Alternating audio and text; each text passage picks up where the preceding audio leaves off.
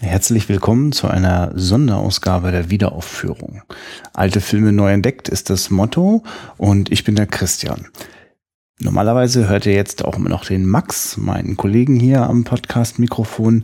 Der konnte leider nicht mit mir zusammen nach Berlin fahren, wo ich äh, unterwegs war auf der Berlinale deswegen erzähle ich euch jetzt davon und euch erwartet jetzt hier eine ziemlich chaotische Sendung, bei der ich jetzt das Beste versucht habe, das so ein kleines bisschen zu sortieren. Denn ich bin mit meinem Audiorekorder auf der Berlinale unterwegs gewesen und habe da den einen oder anderen Ton eingesammelt, nämlich immer dann, wenn ich in einer Vorstellung die Gelegenheit hatte, dass dort ein Filmemacher oder Schauspieler oder anderweitig fachkundiger Mensch eine Einführung zu dem Film gegeben hat, dann habe ich das mitgeschnitten. Einen kleinen Teil davon kann ich euch jetzt hier in dem Podcast auch präsentieren. Außerdem war ich bei meinem guten Freund Andreas äh, zur Unterkunft in Berlin und mit dem habe ich auch einige der Filme gesehen, äh, über die wir jetzt hier gleich berichten. Und äh, mit ihm habe ich mich halt dazu ausgetauscht. Das haben wir gemacht im Kinosaal, mitten im Laufen, unterwegs, auf der Straße und äh, einmal auch in der U-Bahn. Das bedeutet durchaus schwankende Tonqualität, aber vielleicht ist das ja auch ein kleines bisschen unterhaltsam. Wir hatten jedenfalls eine große Freude daran. Mm, so wie das eigentlich immer ist, wenn wir aus dem Kino kommen, haben wir gleich große Lust darüber zu plaudern. Und ich habe einfach versucht, mit dem Audiogerät sozusagen einfach nur äh, dran zu bleiben. Ich hoffe, dass das jetzt für die Ohren keine allzu große Herausforderung ist. Ich gebe mir da auch Mühe, dass das so ein bisschen von der Lautstärke alles zurechtgemischt ist. Mich würde auch euer Feedback interessieren, wie euch das gefallen hat. Jedenfalls wünsche ich euch jetzt viel Spaß dabei bei diesem bunten Potpourri aus Meinungen, Gedanken, U-Bahn-Nebengeräuschen und äh, spannenden Einführungen von Menschen wie Volker Schlöndorf, Edgar Reitz oder auch da gibt es zum Beispiel auch einen kleinen Ausschnitt äh, von einem Gespräch zwischen Wolfgang Kuhlhase und Edgar Reitz. Das sind also Momente der Retrospektive und teilweise auch der Hommage der Berlinale von 2016. Und all das ist passiert nur an dem Wochenende, dem ersten Wochenende der Berlinale. Ich werde auch das zweite Wochenende unterwegs sein auf der Berlinale und dafür wird es dann auch noch eine zweite Ausgabe geben. Aber wie gesagt, nun erstmal Ton ab für die erste Ausgabe. Viel Spaß. Christina, ich war auf der Berlinale. Christian, das weiß ich. Das weißt du schon, ne? Mhm. Möchtest du wissen, wie es war? Bitte. Unbedingt. Erzähle mir von deinem Wochenende. Ja, das ist übrigens eine Sonderausgabe der Wiederaufführung, nur falls ihr euch wundert. Und ich muss jetzt mal die Christina. Christian muss jetzt rechtfertigen, dass er auch nächstes Wochenende wieder zur Berlinale fahren darf. Wieso muss ich das rechtfertigen? Ja, indem du mir nachweist, dass da lauter tolle Sachen passieren. Ah. Sonst darfst du leider nicht fahren. Achso, das darf ich nicht fahren. Mhm. Das hast du gar nicht zu bestimmen. also pass auf. Ich war, äh, am Freitag war mein erster Berlinale Tag. Das war, glaube ich, der zweite Berlinale Tag. Und der fing an mit Fritz Langs Der müde Tod. Ein verdammt alter Film von 1921. Mhm. Und den gibt's eigentlich gar nicht mehr so richtig. Der wurde jetzt irgendwie aus drei, vier verschiedenen Archiven wurde der zusammenkonstruiert. Und man wusste schon, dass der früher immer viragiert, so eingefärbt gelaufen ist. Also, also kein einziges Bild war eigentlich schwarz-weiß, sondern entweder ganz blau oder ganz gelb oder ganz rot. Und äh, es existiert aber keine, keine einzige Kopie mehr davon. Habe ich das nicht gerade in der Fernsehzeitung gelesen? Du, der, der, der, der kommt, ja, der kommt, der kommt ziemlich bald. Also sowas wie, wir nehmen das jetzt gerade am Montag auf, dem 15. Februar und ich würde sagen, heute Abend kommt der Film. Ja, irgendwie habe ich das Gefühl, ich habe gerade was darüber gelesen. Ja, dann wird das jetzt ein Dauer-Déjà-vu, weil ähm, auch die Musik ist nicht überliefert worden und sie wurde neu komponiert, bezahlt von Art und ZDF. Ähm, und ähm, das hatte seine Uraufführung komplettes Orchester, Berliner Symphonieorchester, Frank Strobel, der Dirigent, war da. Und ähm, habe ich gerade Berliner Philharmonieorchester gesagt? Ich habe überhaupt keine Ahnung, was für ein Orchester das war. Irgendeins mit Berlin im Namen. ich merke gerade, dass ich mich da bestimmt verhebe. ähm, und es war im Friedrichstadtpalast. Kennst du den? Ähm, also ich bin als Kind mal drin gewesen. Okay. Und vor ein paar Jahren, weil wir in Berlin waren, noch nicht auf Klo musste. ja gut, aber wirst du dich als Kind wirst du das nicht so äh, in Erinnerung haben, dass es ein verdammt eng bestuhlter Platz ist. äh, wo wirklich, äh, ich würde sagen, passen 2000 Menschen rein, bin mir nicht sicher, aber es ist wirklich irrsinnig groß, aber sehr, sehr eng und, mm, so richtig so reingefropft. Und ich saß in der zweiten Reihe, also 2000 Menschen hinter mir und vor mir das ganze Orchester, das waren bestimmt 40-kopfig. Ich habe das Gefühl, ich habe jetzt alles irgendwie so mal zwei. Wahrscheinlich passen nur 1000 Leute in den Saal und es waren nur 20 Leute auf der Bühne. Ne? Aber äh, so überwältigend Du warst war eigentlich auch in der ersten Reihe. nee, das weiß ich noch ziemlich genau, es war die zweite Reihe, weil ab der ersten war es schon wirklich so, dass die Hälfte des Bildes von Orchester verdeckt war, weil die waren halt wirklich auf einer Bühne und nicht irgendwie in so einem Graben versenkt. Das war aber irgendwie ganz schön, muss ich dir sagen, weil äh, ich habe dem Film, den habe ich sehr äh, interessiert zugeschaut, aber ich bin immer wieder mal abgerutscht und äh, bei den Musikern hängen geblieben. Na, das ist ja äh, ein bisschen netter dann gewesen als beim Panzerkreuzer, wo wir das Orchester gar nicht sehen konnten hier in Rostock. Ja, definitiv. Ehrlich gesagt war das ein Verlust, dass man es nicht Ja. sehen konnte. Das müsste man, plus das ist nochmal echt viel präsenter, wenn du so dicht dran sitzt. Und es war ja quasi an mir sehr breit verteilt. Ich hatte mehrfach den Moment, dass ich plötzlich irgendwo ein ganz kleines Percussion so klack, klack. Und dann guckst du mit den Augen, wo ist es denn jetzt gerade? Und dann kommt vielleicht irgendwo eine einzelne Geige. Es war ziemlich aufregend, so vom Raumklang. Ähm, und ich hatte mich sowieso auch mit den ganzen Menschen des Orchesters schon total verbrüdert und wahrscheinlich das ganze Publikum mit mir gemeinsam. Äh, es gab sehr langwierige Reden vorab. Mhm. Und es war so, die haben sich nicht abgestimmt. Die haben einfach immer wieder den gleichen Leuten gedankt. Jeder Neue, der auf die Bühne kam, dankte immer wieder diese langen Reihe von Menschen und Institutionen.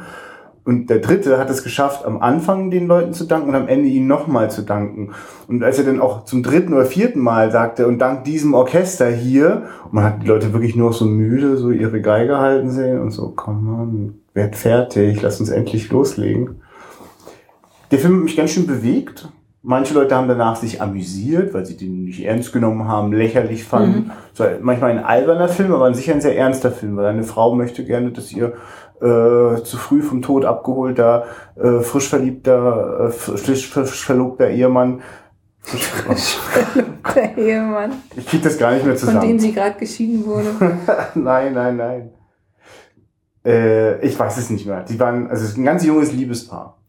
Und dann ist der Mann plötzlich nicht mehr da und sie begegnet dem Tod und sie äh, ringt mit dem Tod sozusagen darum, doch noch wieder äh, ihn zum Leben zu holen. Und das, ach, ich will das jetzt gar nicht so lange erzählen. Es gab einfach eine irrsinnig alberne Reise durch die Zeiten, in denen quasi sie und ihr, ihr Mann immer wieder in verschiedenen Zeiten, Mann, Frau begegnen sich und die, der, der Tod trennt sie wieder durchgespielt haben. So ein Mhm. kleines bisschen, vielleicht könnten sie ja irgendwann zu irgendeiner Zeit mal den Tod austricksen, aber sie können es nicht. Und es hat dann, finde ich, eine angenehm dramatische Wendung zum Schluss so. Äh, wer bleibt denn schon noch übrig? Weil irgendwann sucht sie dann in dem Dorf Leute, die freiwillig ihr Leben geben würden. Ne? Also geht zum Beispiel in so ein Siechenhaus und ne, die Leute, äh, bevor sie reinkommen, sagen auch, ach, das Leben, es lohnt nicht mehr. Habt ihr gehört, der junge Mann, wie der gestorben ist? Warum denn der junge Mann? Warum nimmt der Tod nicht mich? Aber kaum kommt die Frau Mhm. rein und will, dass jemand freiwillig sein Leben gibt. Ja. Niemals. Mhm. Irgendwie toll, ich mochte das. Hat vielleicht ein bisschen verkitschtes Ende und so, aber Klingt aber zumindest erstmal spannend. absolut sehenswert. Und ich finde, die Schauspielerin war richtig, richtig, richtig klasse. Und da habe ich mich sehr geärgert, dass es Leute gab, die danach, ich kannte, die, die so gemeint haben, dass sie das sehr, ja, irgendwie aufgesetzt und ach ja, dieses Stummfilmspiel und so. Ich habe selten eine Frau so, so lebendig und, und, und pur spielen sehen. Natürlich ist es ein Stummfilm, die haben krasse Maske und so, aber Mhm. Ganz, ganz, ganz schön. Manchmal hat man fast das Gefühl, die Kamera lief noch ein bisschen. Eigentlich war es schon vorbei. Und das hat was sehr Natürliches. Und Christina, dann kam David Bowie. Also David Das glaube ich kam. nicht, dass der David Bowie kam. Nein, der kam nicht. Es war das Tribute. Da könnte man auch noch mal kurz mit dem Tod diskutieren, was er sich dabei eigentlich gedacht hat. Das war wirklich zu früh. Mhm. Ähm, na, aber sehr angenehm, unsentimental hat dann äh, Tilda Swinton tatsächlich eine Einführung gehalten. Oder ganz genau genommen sind dann Dieter Koslik, Tilda Swinton und der Sohn des Regisseurs von The Man Who Fell to Earth. Mhm. Ähm, das ist dieser David Bowie-Film von 1976. Und genau, also der Sohn, Tilda und Dieter Koslik machen eine Einführung. Ich kann dir die Weil der Regisseur selber auch nicht mehr lebt? Oder Nee, der lebt noch, aber der konnte nicht. Der, der Okay. dürfte auch schon ein bisschen betagt sein. Aber Das wäre der Hammer gewesen. Mhm. Das war bestimmt emotional. Nee, Nee. Es war, das meine ich mit diesem, es war angenehm unsentimental. Ich soll ich das mal vorspielen? Na, dann mal los. Well, I want to thank Peter because he's doing for us what we wanted somebody to do for a month, which is to give us an opportunity to all be together and sit in the dark and look at the leader of our tribe. And uh, tonight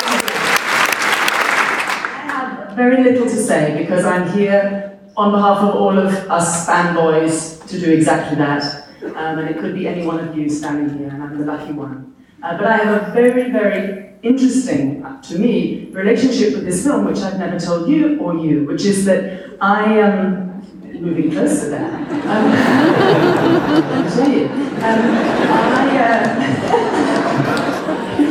I come from a family that has no connection with film at all.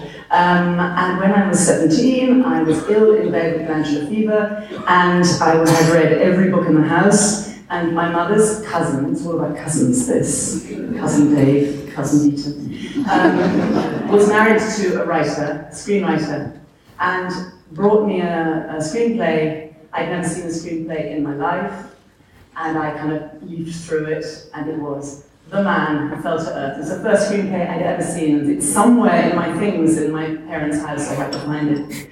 Um, and I've always felt a connection with the film for that reason. Um, also, of course, because the first album I ever bought, several years before I had a record player, was Aladdin Sane. Uh, and I used to carry it around with me without being able to hear it, but just because of that picture, because that was my cousin, and, uh, and uh, it was like looking in a mirror at that stage of my life. Um, yeah, it's tough, and it's fantastic, because look what he's left us with, just acres and acres and acres of sound and vision. And uh, we're just so lucky to be living now at this time uh, because we have it all, and we're just going to lead through it for the rest of the millennium. Uh, he made this film, as I understand it. Um, it came to Berlin, and then he moved to Berlin. So it must have something to do with the Berlinale. So that's another thing to thank the Berlinale for. Um, yeah, it's, uh, it's a great pleasure to be here, and it's only the Berlinale that would think of doing this. It's a, it's a cultural moment. And Luke and I are, not only great friends, but we are also collaborators. We made uh, a film together. We need to talk about Kevin, who's a very fine producer. And so the family links go on and on. And can you remember anything about this film being made? How old were you when it was made? Me, I was, how old was I? It was 1976, so it was. I, I was. yeah. I was in my teens. Um, and I don't have specific memories of, of being on the set with Nick at the time, but I know that he's incredibly proud of the film. And uh, he's very sad not to be here, but I'm absolutely thrilled to be here. Um, representing Nick, of course, but also paying tribute to David. And Nick and David had a very, very close relationship. And he often talked about how he had to fight to cast. He knew he wanted David in the film. He knew that there wasn't anybody else who could play that role. And, and we'll see tonight that he was absolutely right about that. I mean, it's a fantastic tribute to David, and I think that the film will, will stand the test of time. I'm sure you'll all enjoy tonight. Those of you who are seeing it for the first time. And more than ever, I mean, I was just thinking today that we're going to watch a great film, a masterpiece, I would say, about um, a, a, a soul uh, leaving their home and uh, leaving their family in dire circumstances and going to a pretty hostile place and looking for welcome and refuge and not necessarily finding it. So this is one of those pieces of work that couldn't be more modern and endlessly, uh, you know, sparkles like a jewel. And it has a lot to do with our favourite uh, resident alien, David Bowie, of course.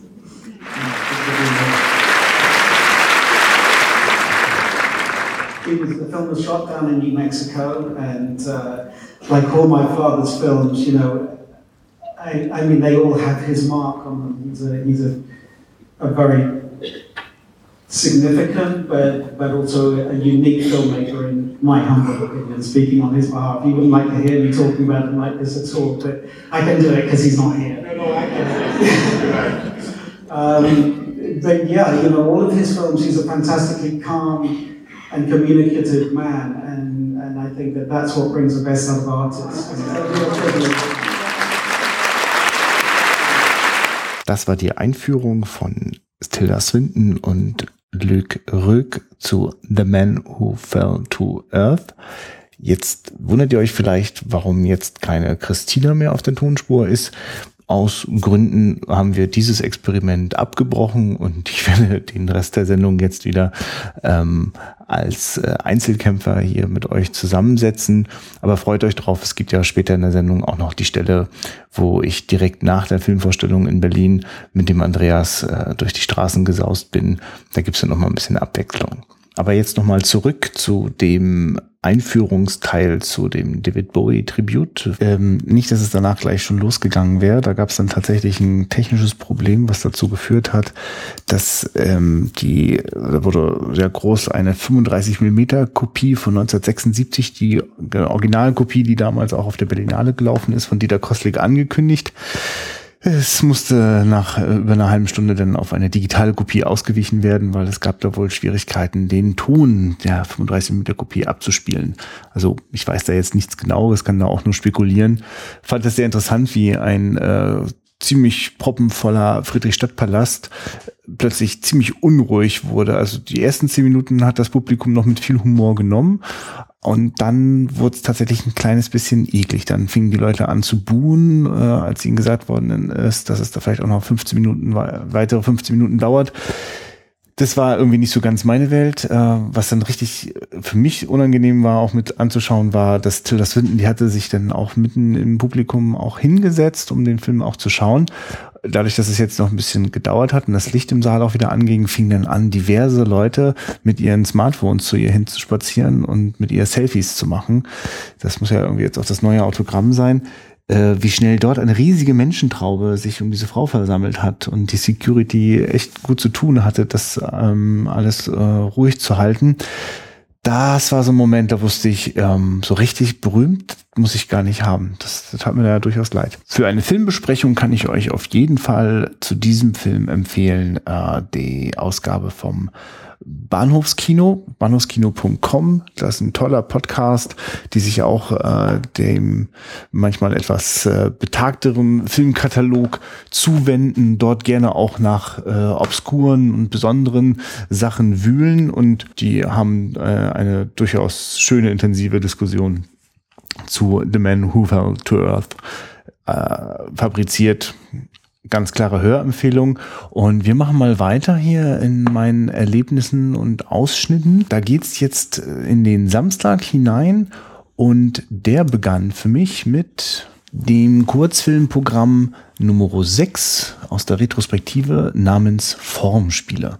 Und das war jetzt wirklich eine wunderbar spielerische äh, Mischung aus äh, diversen Kurzfilmen. Da war Animation dabei, da war im Grunde genommen ein lyrischer Text mit äh, bewegt abgeschwenkten äh, Fotos äh, bis hin zu äh, einem sehr routiniert gefilmten Kurzspielfilm von äh, Klaus Lemke, ein ganz frühes Werk, das auch meinem groben Eindruck nach äh, durchaus ganz anders aussieht als die Filme, die Klaus Lemke noch heute dreht, äh, die dann eher so aus der Hüfte und mit Digitalkamera Im Jahre 66 hat er sich auf jeden Fall ausprobiert mit einer ganz anderen Ästhetik und äh, zitiert da eher äh, Film Noir-Filme aus dem amerikanischen Kino. Und was mir da jetzt einfach noch besonders im Kopf geblieben ist, ist definitiv der Film Die Maschine. Bevor ich jetzt noch etwas Näheres zu den Filmen sage, gibt jetzt erst einmal die Einführung aus dem Zeughauskino von Klaus Löser. Ja, herzlich willkommen. Schön, dass Sie durch den Trödelmarkt gefunden haben zu uns hier in diesem schönen Morgen. Ähm, die Retrospektive dieses Jahr äh, hat das Jahr 1966 äh, im Zentrum. Das Jahr 1966 war ein Schlüsseljahr in beiden deutschen Kinematografien und äh, es ist sozusagen zum ersten Mal, dass filmhistorisch dieser Abgleich stattfindet, auf welche Art und Weise die Weichenstellungen stattfanden in Ost wie in West und äh, wo eigentlich die Schnittmengen dieser beiden Filmgeschichten noch vorlagen, beziehungsweise wo es dann die Tendenzen gab, dass sich diese beiden Kinematografien auseinanderentwickelt haben. Das ist hochinteressant und äh, noch interessanter ist es, äh, und sehr schön, äh, dass die Retrospektive auch mehrere Programme mit Kurzfilmen umfasst. Ähm, das Programm, was Sie jetzt sehen, unter der Überschrift Formspiele, ist ein rein bundesrepublikanisches bzw. Westberliner Programm. Es gibt andere Programme, die durchmischt sind, Ost und West. Kurz nochmal zu diesem äh, Jahr der Zäsuren in Ost und West. Die DDR stand 1966 unter dem Schatten des 11. Plenums das im Dezember 1965 stattfand und äh, einschneidend war für die Filmgeschichte in der Hinsicht, dass äh, die zarten Tendenzen einer Liberalisierung kulturpolitisch in der DDR schroff abgebrochen wurden. Und äh, ganz konkret heißt es, dass also die Beatmusik verboten, verboten wurde. Das war schon im Sommer 65. Im Dezember traf es dann vor allem die Literatur und den Film. Äh, fast die gesamte Jahresproduktion der DEFA Spielfilm, Gegenwartsfilme äh, wurde verboten oder abgebrochen. Und davon konnte sich im Grunde die DEFA nicht mehr erholen bis zu ihrem Ende im Jahr 1990. Die DEFA spielt jetzt hier bei dem Programm keine Rolle, aber äh, trotzdem gibt es äh, natürlich immer deutsch, deutsche Korrespondenzen, die sich in den einzelnen Filmen oder auch in den Werkbiografien der Filmemacher wiederfinden. Kommen jetzt mal ähm, äh, zu diesem konkreten Programm Jetzt und Heute ähm, bundesdeutsche Filme des Jahres 65, 66. Die Grenzziehung zwischen den Jahren lässt sich ja nicht immer so ganz genau vollziehen, weil Filme machen es ein langwieriger Prozess und Filme, äh, bis sie fertig sind, das braucht manchmal Jahre. Das heißt also, wir müssen immer unterscheiden zwischen Produktionsjahr und Premierenjahr. Deshalb äh, changiert das mit den Jahresangaben oft in den Literaturangaben. Also lassen Sie sich da nicht interpretieren. Wir gehen größtenteils von den Premierenjahren aus, wenn wir also die Jahreszahlen dann äh, filmgeschichtlich festlegen. Äh, in der Bundesrepublik äh, war das Jahr 1966, 65, 67, also diese, dieser Zeitraum äh, geprägt von einem Übergang. Sie erinnern sich, 1962 gab es dieses berühmte Oberhausener Manifest, was ja äh, so viel zunächst erstmal nicht ausgelöst hat, aber doch ein Fanal war, äh, eine Standortbestimmung einer neuen Generation von Filmemachern, die nun endlich äh, darauf äh, bestand, wahrgenommen zu werden.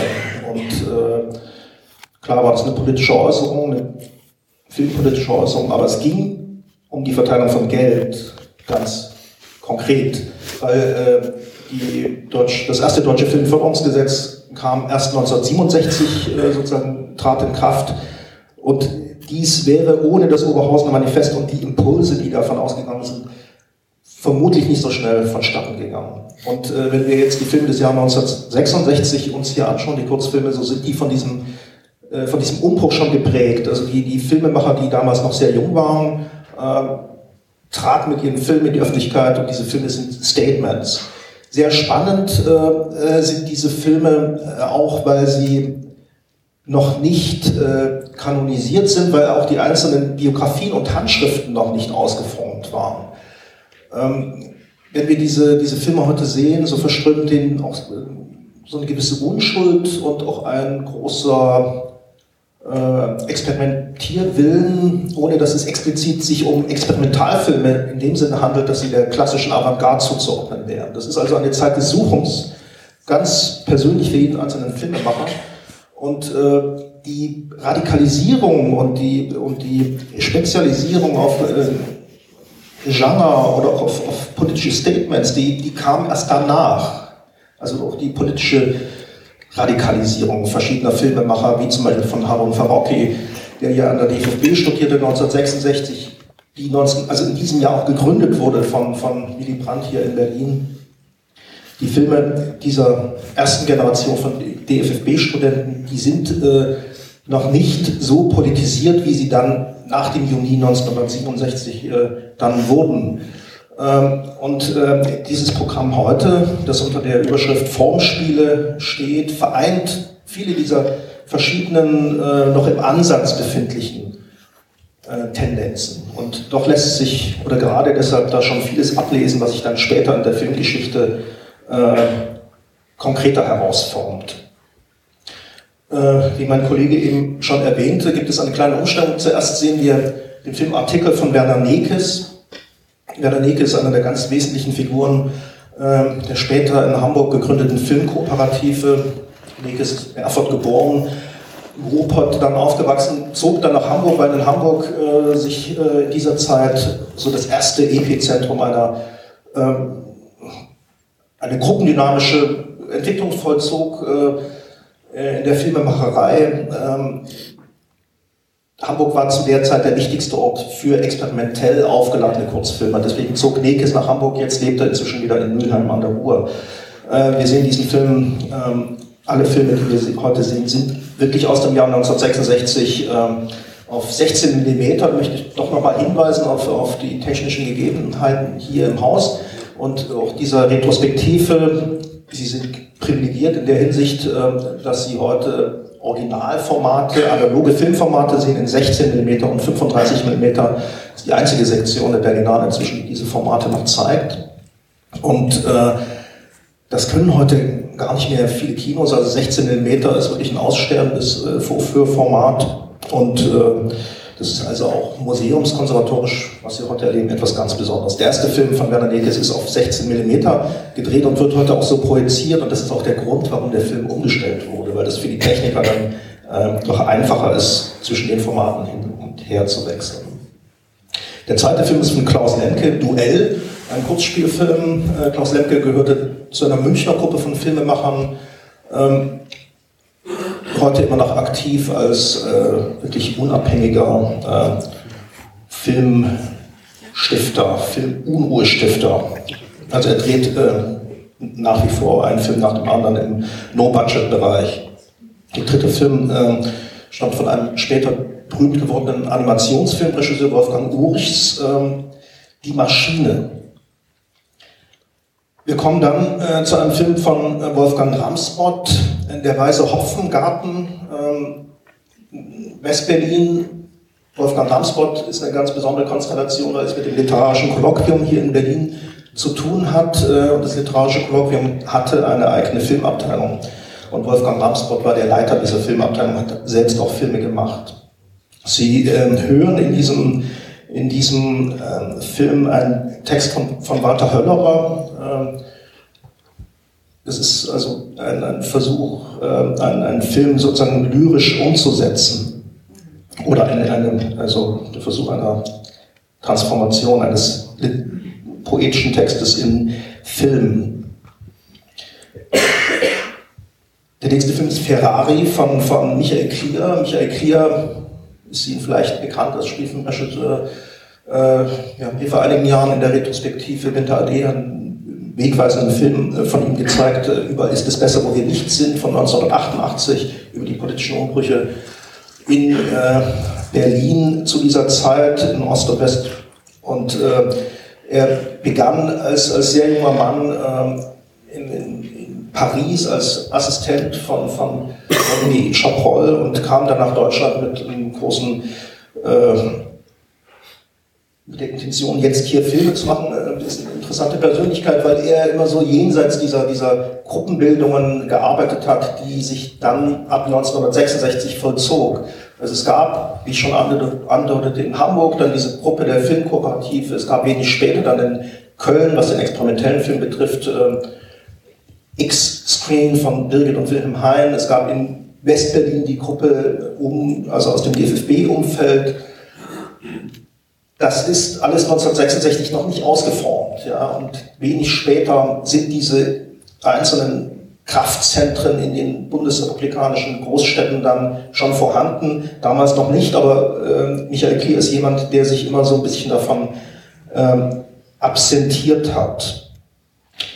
Der letzte Film des Programms äh, ist auch ein Film, der im Umfeld des literarischen Kolloquiums entstanden ist. Der Koffer des Felix Lumpach. Der einzige Film heute, der nicht als analoge äh, Projektion gezeigt wird, einfach weil es keine Kopie mehr gibt. Was Sie sehen, ist äh, sozusagen archäologisch äh, aufbereitet eine, eine, eine Rekonstruktion dieses Films, ähm, also eine digitale Fassung.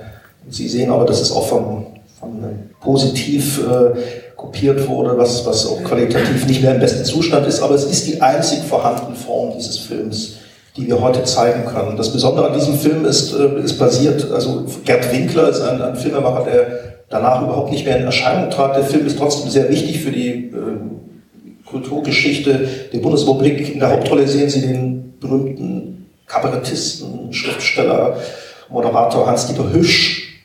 Und der Text stammt äh, von einem Schriftsteller namens Horst Bingel. Horst Bingel war Anfang der 60er sehr berühmt. Äh, er hat eine, eine Anthologie, also eine Zusammenstellung von Kurzgeschichten und literarischen Skizzen genau unter diesem Titel äh, Die Koffer des Felix Lumpach veröffentlicht. Und äh, was Sie heute sehen als Film, ist sozusagen die Auskopplung eines dieser, dieser Geschichten.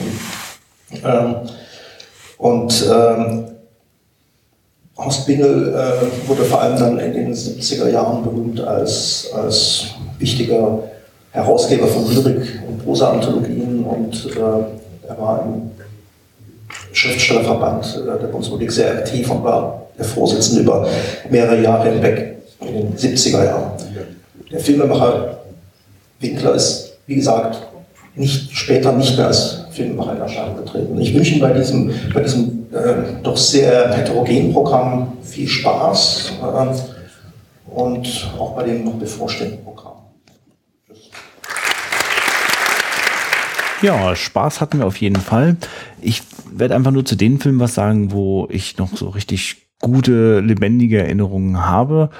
Und das war wirklich wahrscheinlich der, der gewagteste Film, äh, weil der vielleicht am ehesten auch die Frage so ein bisschen in den Raum stellt, ist er denn eigentlich das, was man jetzt unter einem Film verstehen würde? Es ist ein wunderbares Beispiel, wie bestimmte Gesetzmäßigkeiten, die natürlich in jedem Medium überwiegend gelten, jederzeit, wenn es gekonnt gemacht ist, mit dem richtigen Kunstgriff außer Kraft gesetzt werden können. Der weiße Hopfengarten von Wolfgang Ramsbott ist genau so ein Beispiel. Ich kann unmöglich die, die literarische Qualität oder gar den Inhalt gerecht in wenigen Worten hier zusammenfassen ich meine, wenn ihr jetzt den Titel hört, der weiße Hopfengarten, würde mich das gar nicht wundern, wenn ihr relativ irritiert denkt, na ja, soll mich das wirklich interessieren?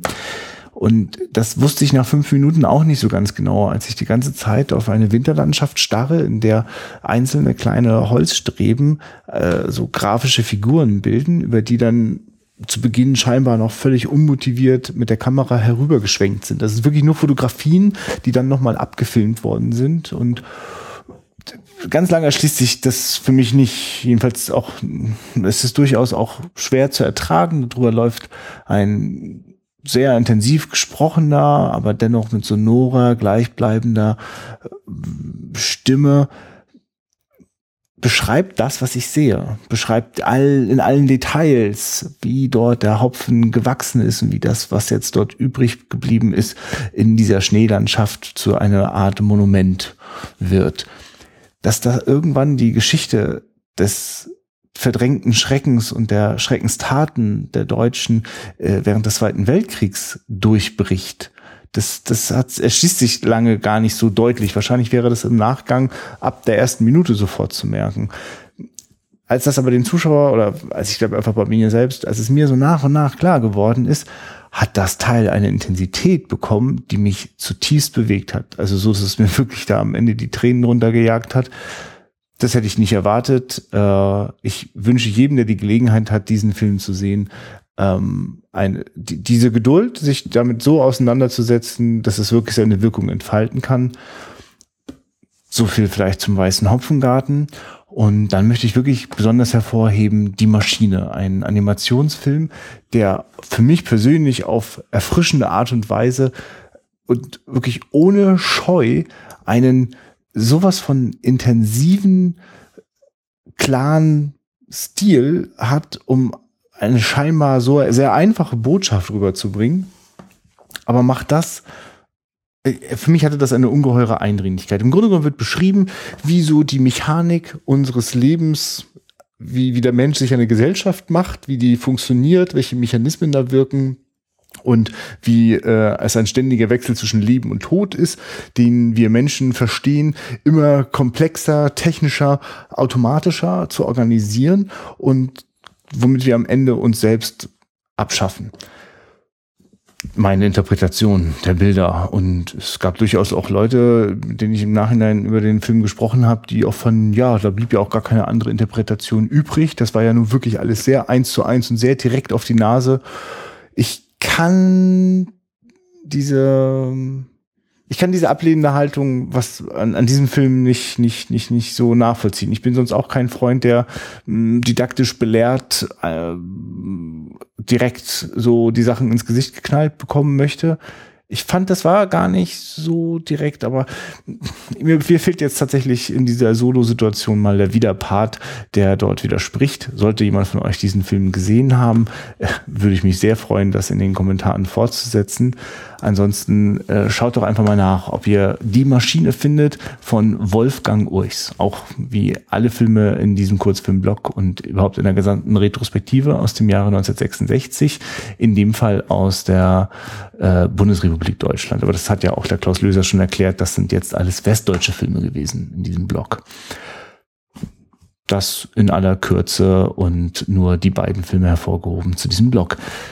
Weiter ging's für mich dann mit einem äh, besonderen Event, weil das versuche ich auch immer für mich in der Retrospektive zu organisieren, wenn ich da schon hinfahre, dass ich dort wirklich Filme zum ersten Mal sehe. Und ich kann mir ja sicher sein, die geben sich einige Mühe, es äh, das Filmerlebnis äh, bestmöglich zu gestalten wenn es äh, vorzeigbare 35 mm Kopien der Filme gibt, werden die dort gezeigt. In dem Fall des jungen Törles von Volker Schlöndorf gab es tatsächlich eine sehr hochwertig restaurierte, ich würde sogar vermuten 4K äh, also ein DCP, eine digitale Kopie des originalen 35 mm Films. Das war durchaus der, der sozusagen dem, dem Moment angemessen. Volker Schlöndorff war selber auch vor Ort und hat auch eine kleine Einführung gegeben. Und die würde ich euch jetzt als erstes einmal vorspielen. Herzlich willkommen zu einer der Vorführungen in unserer diesjährigen Retrospektive. Hinter uns das Motiv Deutschland 1966, filmische Perspektiven in Ost und West. Um, we do have a special guest, but I also like to mention that the, the son and the granddaughter of producer of this film, Franz Seitz, are here. Peter and Annie Seitz, welcome. But obviously, I'm very proud to welcome to this screening Volker Schlöndorff. Welcome. Es äh, ist sehr schön, dass Sie gerade die Produzenten erwähnt haben. Stellen Sie sich vor, ich war 24 Jahre alt, komme nach München aus Paris, studiert habe, mit einem Drehbuch unter am Arm, finde einen der vielgeschmähten Altproduzenten, äh, Herrn Franz Seitz, genannt Buba, äh, lege ihm das auf den Tisch, eine Erzählung von Robert Musil, kein Bestseller, war ihm auch kein Begriff, und äh, äh, behaupte einfach, ich hätte in Frankreich gelernt, wie man einen Film macht. Und dann hat er gesagt, gut, nächstes Jahr drehen wir. Unvorstellbar. Und dieser Glücksfaden zieht sich durch mein ganzes Leben. In a few words, I come from Paris, where I had been assistant director to different great directors, to Munich. My first trip to Munich, I go and find one of those uh, ill-famed, old-fashioned producers er hatte gerade das schwarz-weiß-rote Himmelbett gedreht. and uh, I can't translate that. Um, and uh, and I say there there is this novella by Robert Musil I would like to make a movie of, and uh, and he said, yeah, let's do it. 24, 25. Uh, I have to salute his courage. Uh, uh, the first step is the most difficult one but it is also the most fatal one because this was a piece of literature. And obviously, I, I succeeded in adapting it to the screen. And I said, never again literature. and actually, in the in the film, I introduced uh, a little dialogue, which is not from Musil, where the boys are in a coffee shop on a Sunday afternoon and they're telling a story of a passionate crime. And that was actually going to be my second movie, uh, based on a little piece I had seen in the uh, newspaper, uh, which was then Degree of Murder, Mord und Totschlag, uh, which failed totally.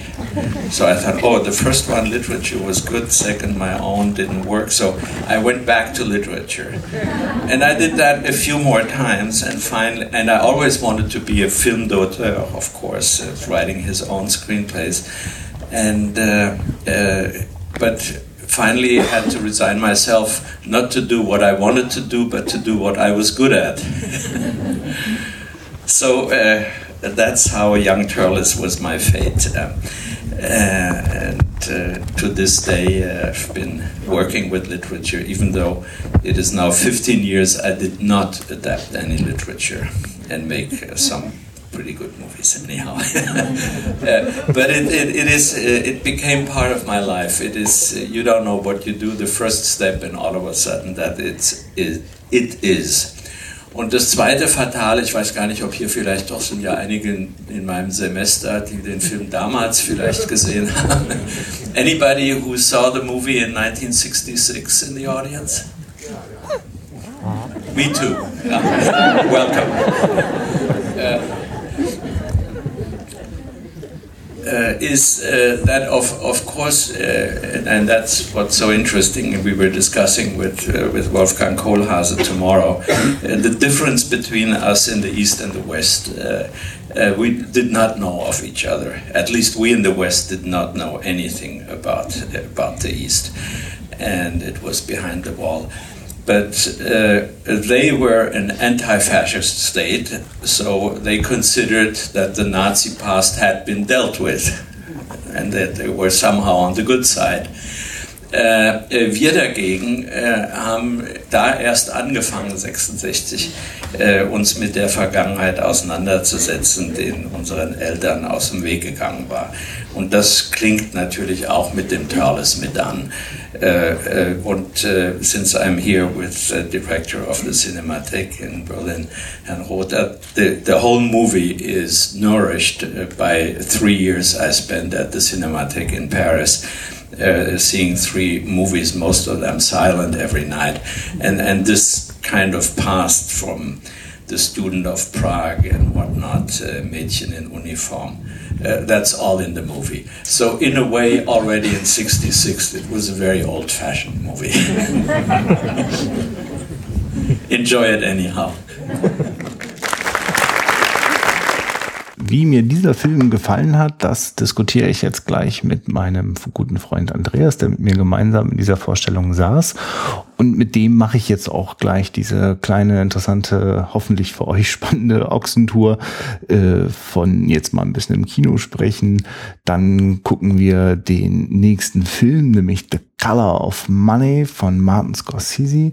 Ein Film mit Paul Newman und Tom Cruise was immer wir zu diesen Filmen noch so loszuwerden haben, werde ich jetzt nicht nochmal irgendwie wiederholen oder doppeln, sondern das hört ihr euch jetzt einfach direkt an. Also äh, in einem Rutsch gibt's jetzt die Filmgespräche von mir und Andreas zu Der junge Turles und The Color of Money. Viel Spaß. Mal zwei Sachen zum Turles? Ja handwerklich hat es mich manchmal ein bisschen aus dem Ruder Also ab und zu, ja. finde ich, hat er so seine Momente, wo, oh, wo er so ein bisschen hakelt. Aber ich finde, es ist, das, worauf es ankommt, macht er wirklich sehr gut. Und ich glaube, es ist vielleicht auch einfach bei so einem Thema so ein bisschen dieses diese Person zu quälen, dieses, das, wie das so inszeniert ist teilweise. Ich glaube, das ist gar nicht so schwer. Deswegen habe ich mir das Gefühl, das ist schon gut inszeniert. Ja. Also, Was meinst du jetzt inhaltlich nicht so? Also nicht so schwer für die Figuren oder die, die sowas zu inszenieren? Sowas zu inszenieren, ja. Ich, ich glaube, diese Quälerei, wenn du da. Es ist natürlich geil, diese Fliege, diese Maus und das alles, aber ich, ja, es hat schon eine Wucht, genau. Aber ich glaube, es ist da dann auch wieder nicht ganz so schwer. Weil es ist schon das ist schon böse, ja. Also ich weiß eben, genau. Und dass er eben seinen Erklärungsversuch dann zum Schluss auch noch so bringt, oder das dann auch noch bringt, mich auch nochmal dazu erzählt, was dann dass die Idee war, hätte ich vielleicht auch nicht gebraucht. Vielleicht hätte man so offen stehen lassen können, weil man sich das ja wahrscheinlich ein bisschen denkt. Ja, und diese Mathematikwelt hat mich noch ein bisschen rausgebracht. Diese imag- imaginäre Zahl. Ja. Also das, ja, ich kann schon verstehen, warum es dort integriert ist. Ich weiß nicht, genau. Also ich finde, er bringt mich handwerklich manchmal ein bisschen raus. Ich finde, das, was er macht, Quälen ist total gut. Aber ich glaube auch, das ist gar nicht so schwer, weil diese Person, diese Person keine Ahnung, wie ich das ausdrücken soll. Ja. Also, Das wusste er ja auch mal. Ich finde das ist ganz toll, ne? Der, oder nee, nee, anders. Äh, er kann das, aus- also er drückt es auf eine Art aus, sagt, ey, ich verstehe dich. Das ist total. ja, ja, ja, ja, ja. Also, ich würde gleich dich nochmal fragen wegen dem Handwerk. Äh, ich muss mal erst mal kurz ähm, dem Ende. Da habe ich auch gedacht, eigentlich zu doll, dass er das jetzt so, so ausbuchstabiert, ne? so richtig eins zu eins. Ja, ja, Ich habe aber gemerkt, das hast du ja gemerkt, weil ich dann auch mitgeredet habe. So? Wenn dann der Pfarrer meint so, ja, es ist etwa die Religion, die sich da jetzt bewegt. So, nein, als Maul, du hast nichts verstanden. Ja, Also, aber natürlich ist das eigentlich schon längst klar. Aber irgendwas in mir wollte das so eins zu eins sehen. Ähm, und ich habe beim Ende, finde ich das unfassbar bitter.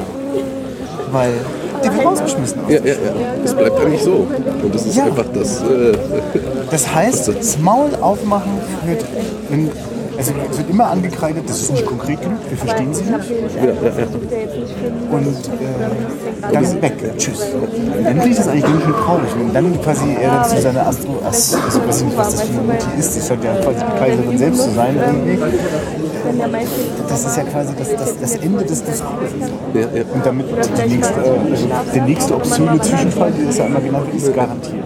Das ist sozusagen, das ist so ein bisschen die Intellektuellen. Weißt du, dieser Turles, der ist beobachtet, der versucht dahinter zu kommen, aber nicht wirklich was tun. Und ich finde es einen ganz schön geilen Kunstgriff, der für mich eine ganze Weile eine Zumutung ist, dass der so arrogant ist. Ja. So arroganter Pisser. Der immer so redet, möchte man ihm zwischendurch mal eine klar. Und Ja, ja, ja. Aber das, also, ey, mir kommt das verdammt bekannt vor. Und es wäre schon geil, wenn wir es trotzdem hinbekommen könnten, ihn trotzdem zu hören und sich nicht nur davon, also er ist ja nicht wirklich sympathisch, ist mir kein Ja, sympathisch. ja, ja. Und äh, als es mal drauf ankommt, äh, einzugreifen, ne, zieht er sich mit seinem intellektuellen Scheiß und es hat Angst und kann dann auch nicht. Ne? Insofern wirklich kein attraktiver.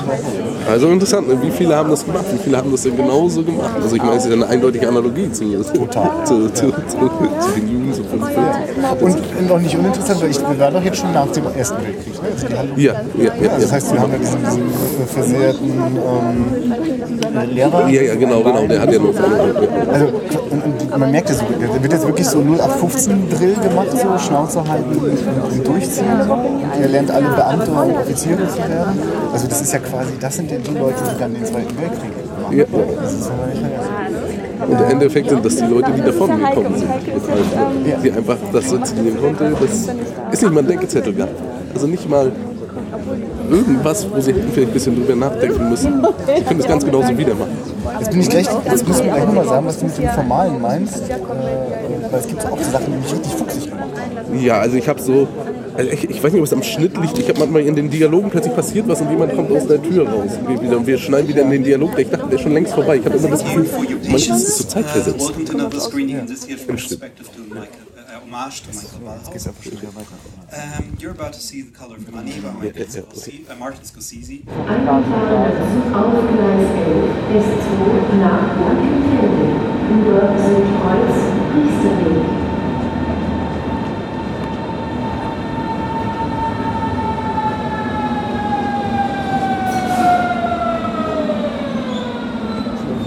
Müssen Turtles was zu Ende bringen? Wir waren noch bei den handwerklichen Geschichten, wo wir meinten, das ist ein bisschen komisch, was.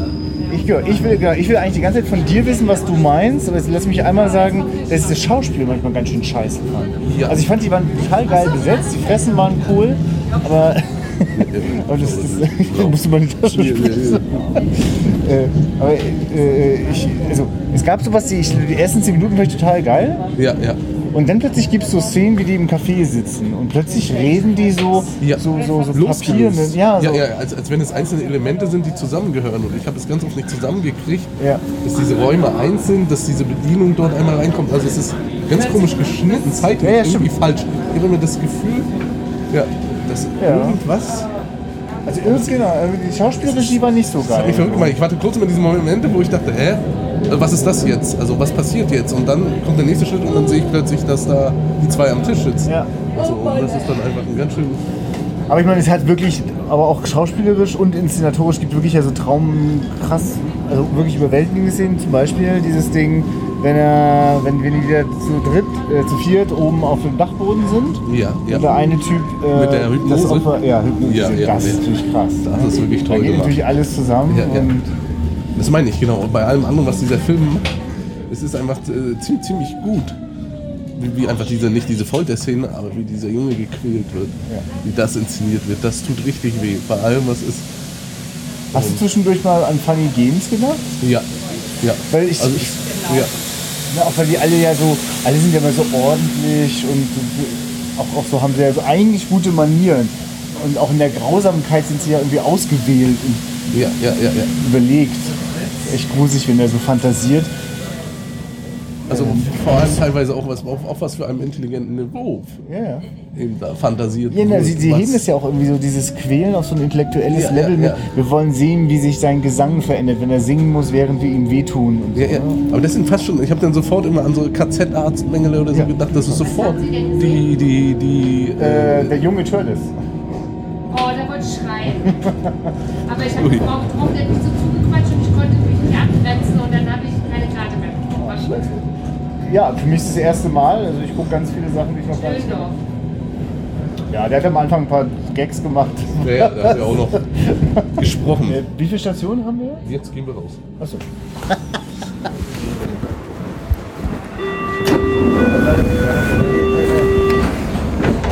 Gab es noch was, wo du so formal, weil, äh, ne, du hast es ja schon jetzt ein paar Beispiele genannt, gab es jetzt noch, also weil ansonsten, wenn ich jetzt so in Form denke, fand ich schon Ja, beeindruckend gefilmt. So. Also, teilweise auch, wo sie ihn dort aufhängen und diese Kamera dann eben mitschwenkt, wie er dort hängt, wo er dann hängt im Sportsaal oder so.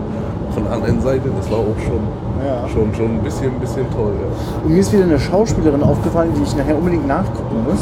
Ich kann die jetzt nicht benennen. Die Äh, Prostituierte. Ja. Ja. Das ist ein so krasses Gesicht. Ich habe die schon mal. Und auch die beste Schauspielerin eigentlich. Ja, das ja, war eigentlich, das war so ein bisschen Ja. wow, hängen geblieben ist. Und dann hat er wirklich natürlich auch ein paar formale schöne Sachen, wo der Turles das erste Mal so lang geht, durch die Straße Richtung seine, seine, seine, seines Internats, Ja. wie er dann in die Hausgänge so reinkommt und die Frauen so hochgucken und so. Also es gibt ein paar sehr schöne, schöne Momente. Ich weiß nicht, ob du das mitgekriegt hast. Ja, ja, ja, genau. Er guckt dann so rein in die Gänge und dann gucken Frauen so hoch und Ja. so weiter. Auch. Achso. So schnell. Ja. Ach, das ist gut. Wir müssen jetzt mal kurz sagen, wir sind jetzt gerade auf dem Rückweg. Äh, Wir Ja. haben jetzt um 0.30 Uhr, glaube ich, genug Filme für heute geguckt. Und ja, ich glaube, neben dem sind wir durch. Ist okay für mich. Ja, okay. Äh, äh, Farbe des Geldes, The Color of Money. Ja. Martin Scorsese, 1986. Oder wie man Billardspielen inszeniert. ne? Ja, und das ist, glaube ich, das ist das gleiche Jahr, in dem auch Top Gun Highlight. rauskam und Tom Cruise zum Überstar wurde. Aber ich glaube, der hat das noch gedreht. Da war das Bevor. noch. Ja, ja. Also es muss wirklich so dieser. Also davor, ich weiß gar nicht.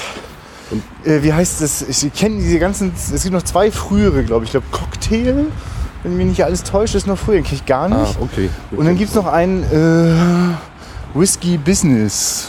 Sagt mir auch gar nichts, aber Okay, das ist halt noch okay. fast so ein Teen, so, weißt du? Äh, naja, genau. Also, Und, ja. aber für mich, für mich ist es sowas wie der erste Tom Cruise-Film, einfach weil er. Was für eine tolle Art er da hat, ne? Also Ja. wie sympathisch er sofort alle auf seiner Seite hat. Ja, findest du? Ja. Also ich finde, finde, finde das Publikum, meine ich. Ja, nee, ich, finde bin ja nicht dabei. Doch. Ach, Doch. du, das ist ein totales Arschloch. Der Ah, ein ist, geiles Arschloch. Warum heißt eigentlich die Farbe des Geldes, Christian? Hä? Warum heißt eigentlich die Farbe des Geldes? ja, Das ist, warum heißt er so? Ne? Und, was ist? ja, weil, Ich ein bisschen immer drüber nachgedacht. Ist das äh, auf die Billardkugeln bezogen? Dass die so bunt sind? Aber das ist Quatsch. nee. Ich habe Wie ist jetzt so, ist so jetzt also hätte ich für so, so gemeint? ein Gangster-Drama oder so. Ja, ich weiß nicht. Ja, ja, ja. Naja, ich finde, das ist ja wie, sind ja tolle Gangster, oder nicht? Sie- Die bescheißen die Leute zum Ja. Geld verdienen. Ja, okay. Und, okay. und, und, und Eddie sagt, äh, gewonnenes Geld ist doppelt so süß wie äh, verdientes Geld. Also ich finde, das sind, also ich finde so die ganzen Argumente, also das Planen von diesen ganzen äh, äh, Austricksereien und äh, das Genießen von der von der Kohle, diesen, diesen Rumwühlen mit den Geldbündeln, das ist alles Gangsterfilmmaterial. Ja, ja, ja. Wir könnten auch irgendwie beim Roulette die Leute abzocken oder wie das das ist Betrug, oder? Ich weiß gar nicht, ob das, ob das legitim ist. Ich glaube ja. Aber der Wirtschaft ist ja. Geld. ja. Ist, ich meine, in der Spielhalle darfst du ja auch was gewinnen. Aber vielleicht wird das anders abgezogen. Ja, ich habe so ein kleines bisschen gedacht, ich finde diesen Film unfassbar unterhaltsam. Es ist wirklich ein ganz, also ich mag das total gerne gucken, wenn 80er Jahre Kino immer so aussehen, würde ich das genießen. Ich mag die Musik, die da kommt. Ist ja auch nicht nur 80er Mucke, Ja, aber ja. Äh, ist der Film eigentlich ein bisschen dünn so auf der Handlungsebene? Ähm, ich würde sagen ja, aber die Charaktere machen mir so viel Spaß, Ja. dass ich das nicht sehe. Hat, Also birgt, das, birgt das Überraschung für dich, was so bei den Figuren so passiert? Ähm, Also ich meine, ich spitze das jetzt gerade so zu. Nein, also es gibt ja immer diese Konflikte. Also ich habe, ich habe auch einiges nicht verstanden durch das Englisch. Ich habe diesen Film das erste Mal geguckt, weil Ja. es schon sehr. Ja, ja, und die, die Kopie hatte einfach auf jeden Fall irgendwie ein, ein kleines Audioproblem. Das ja. S hat gar arg gezischelt, genau. Und der Originalton war manchmal irgendwo, man hat das Gefühl, manchmal war das Mikrofon irgendwie, irgendwie im Schlüpfer von den Schauspielern. Also war ein bisschen seltsam. Ja.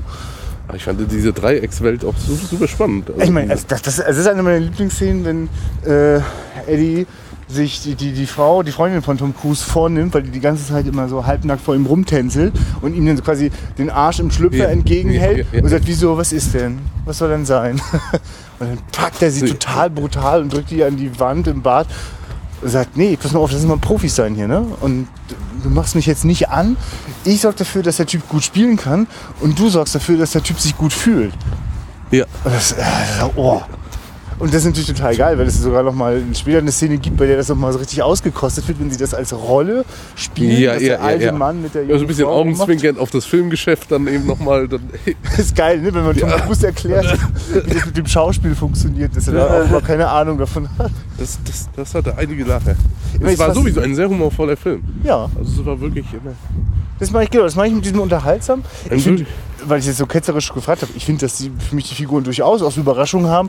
Also ich hatte zum Beispiel nicht mehr genau die Details mir gemerkt, wie die sich einander am Schluss jetzt so austricksen. Oder ich meine, sie tricksen sich ja nicht richtig aus, aber dann doch ein bisschen. So ein bisschen ist es ja schon so ein. Aber es ist auch schon toll, wie dieses klassische, man weiß eigentlich, dass es dann auf irgendwas zu, irg- ab irgendeinem Punkt, dass es darauf hinausläuft, dass sie sich bei einem der größten Billardturniere dann eben gegenüberstehen. Aber was dann eben noch passiert, So, Andreas, jetzt war das die Hommage an Michael Ballhaus, dem Kameragott, der mal beim SWR-Fernsehen angefangen hat, wie ich heute erfahren habe, bei dem Panel. äh, dann bei Fassbinder, dann Kino, dann international und jetzt Legende.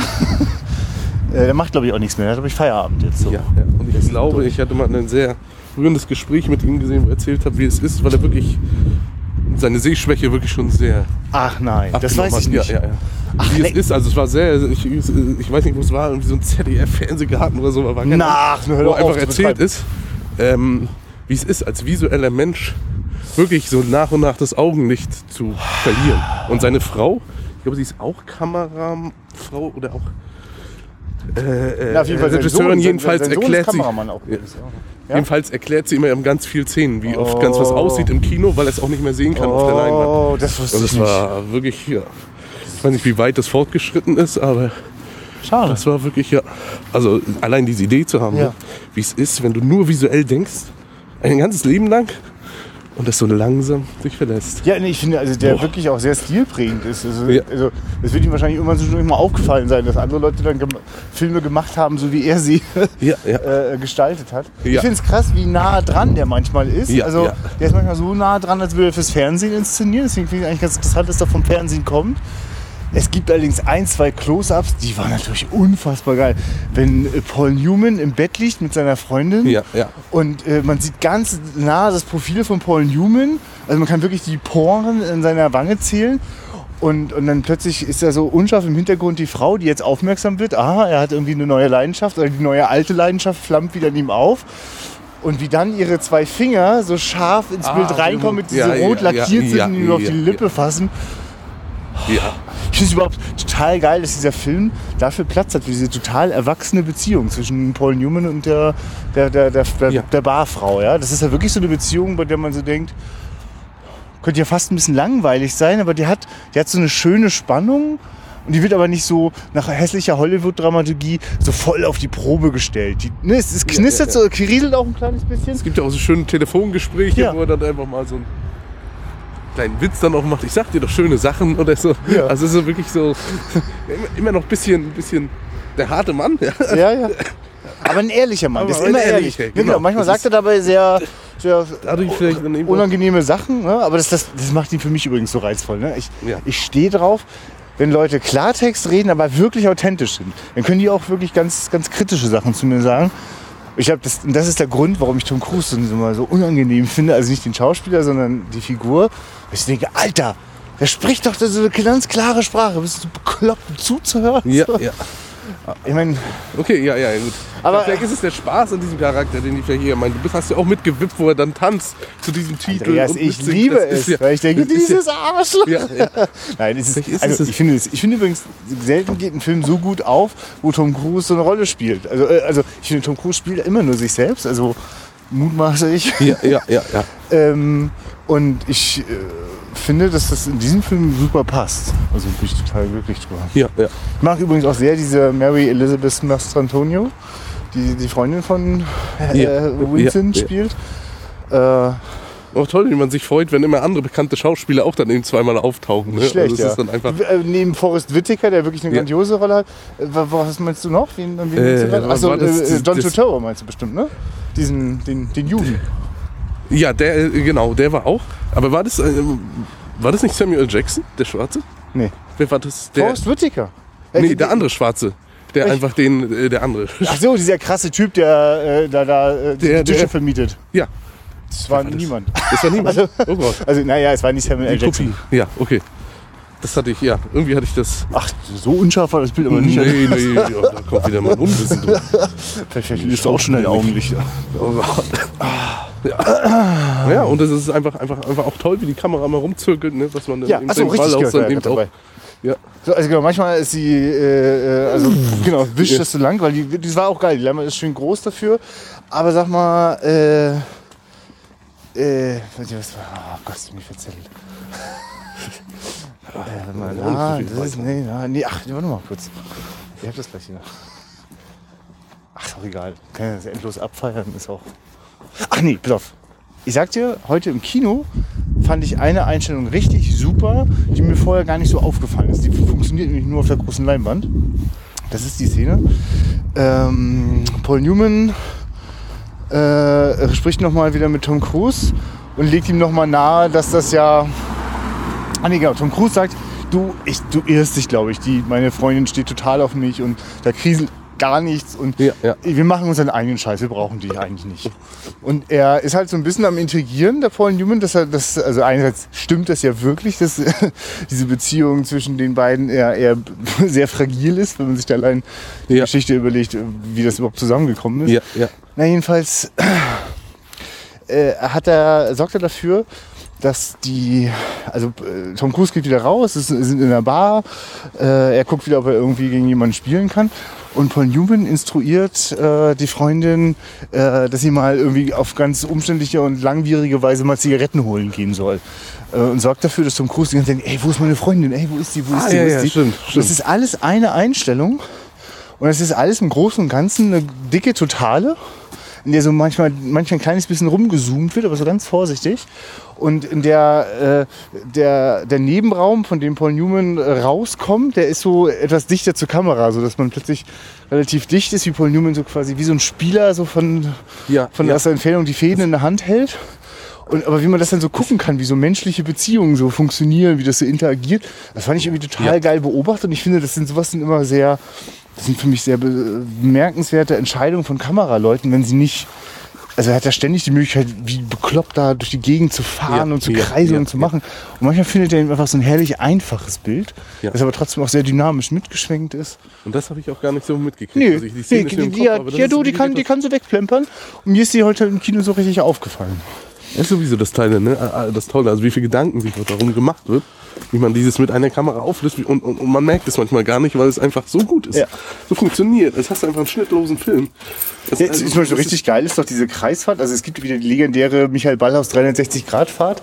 Allerdings sind es dann wirklich fast sowas wie äh, viermal 360 Grad. weil ich es öfter. Nämlich dann, wenn er sich nicht zusammenreißen kann. Und in diesem Laden, wo sie richtig viel Kohle verdienen könnten, dadurch, dass er eigentlich immer verliert, bis der eine richtig reiche Typ kommt. Ja. Und mach euch, ruhig auf. Das, das, das ich auch gar nicht so gemerkt. Und ja, ja, ja, ach, Andreas, ich habe das vor- ohne Scheiß vor, äh, vor dem Film gesagt. Ich habe wirklich diesen Film schon irrsinnig oft geguckt. Und gerade wegen natürlich dieser Technik-Scheiße. Aber irgendwann konnte ich natürlich auch das Timing mitsprechen, wenn Eddie zum Schluss sagt, I'm back. Ja, das ist ja, geil, ja. oder? Und wie lange das Bild dann auch stand, ne? Ja. Also kurz so, ah, das ist ein Fehler? Ah, nee, geil. Das Nee, nee, ist, soll so.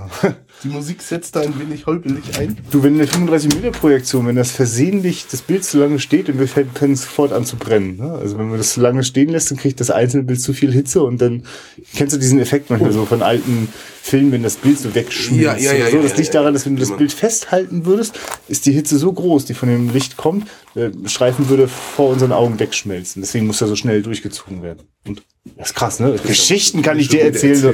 Ja, ich, so, habe ich gelesen. So, jetzt sind wir zu Hause angekommen. Und äh, was weiß gar nicht, was jetzt noch für mich so im Kopf übrig bleibt. Also bei die Farbe des Geldes ist soweit irgendwie, glaube ich, okay. Ja, ja, ja.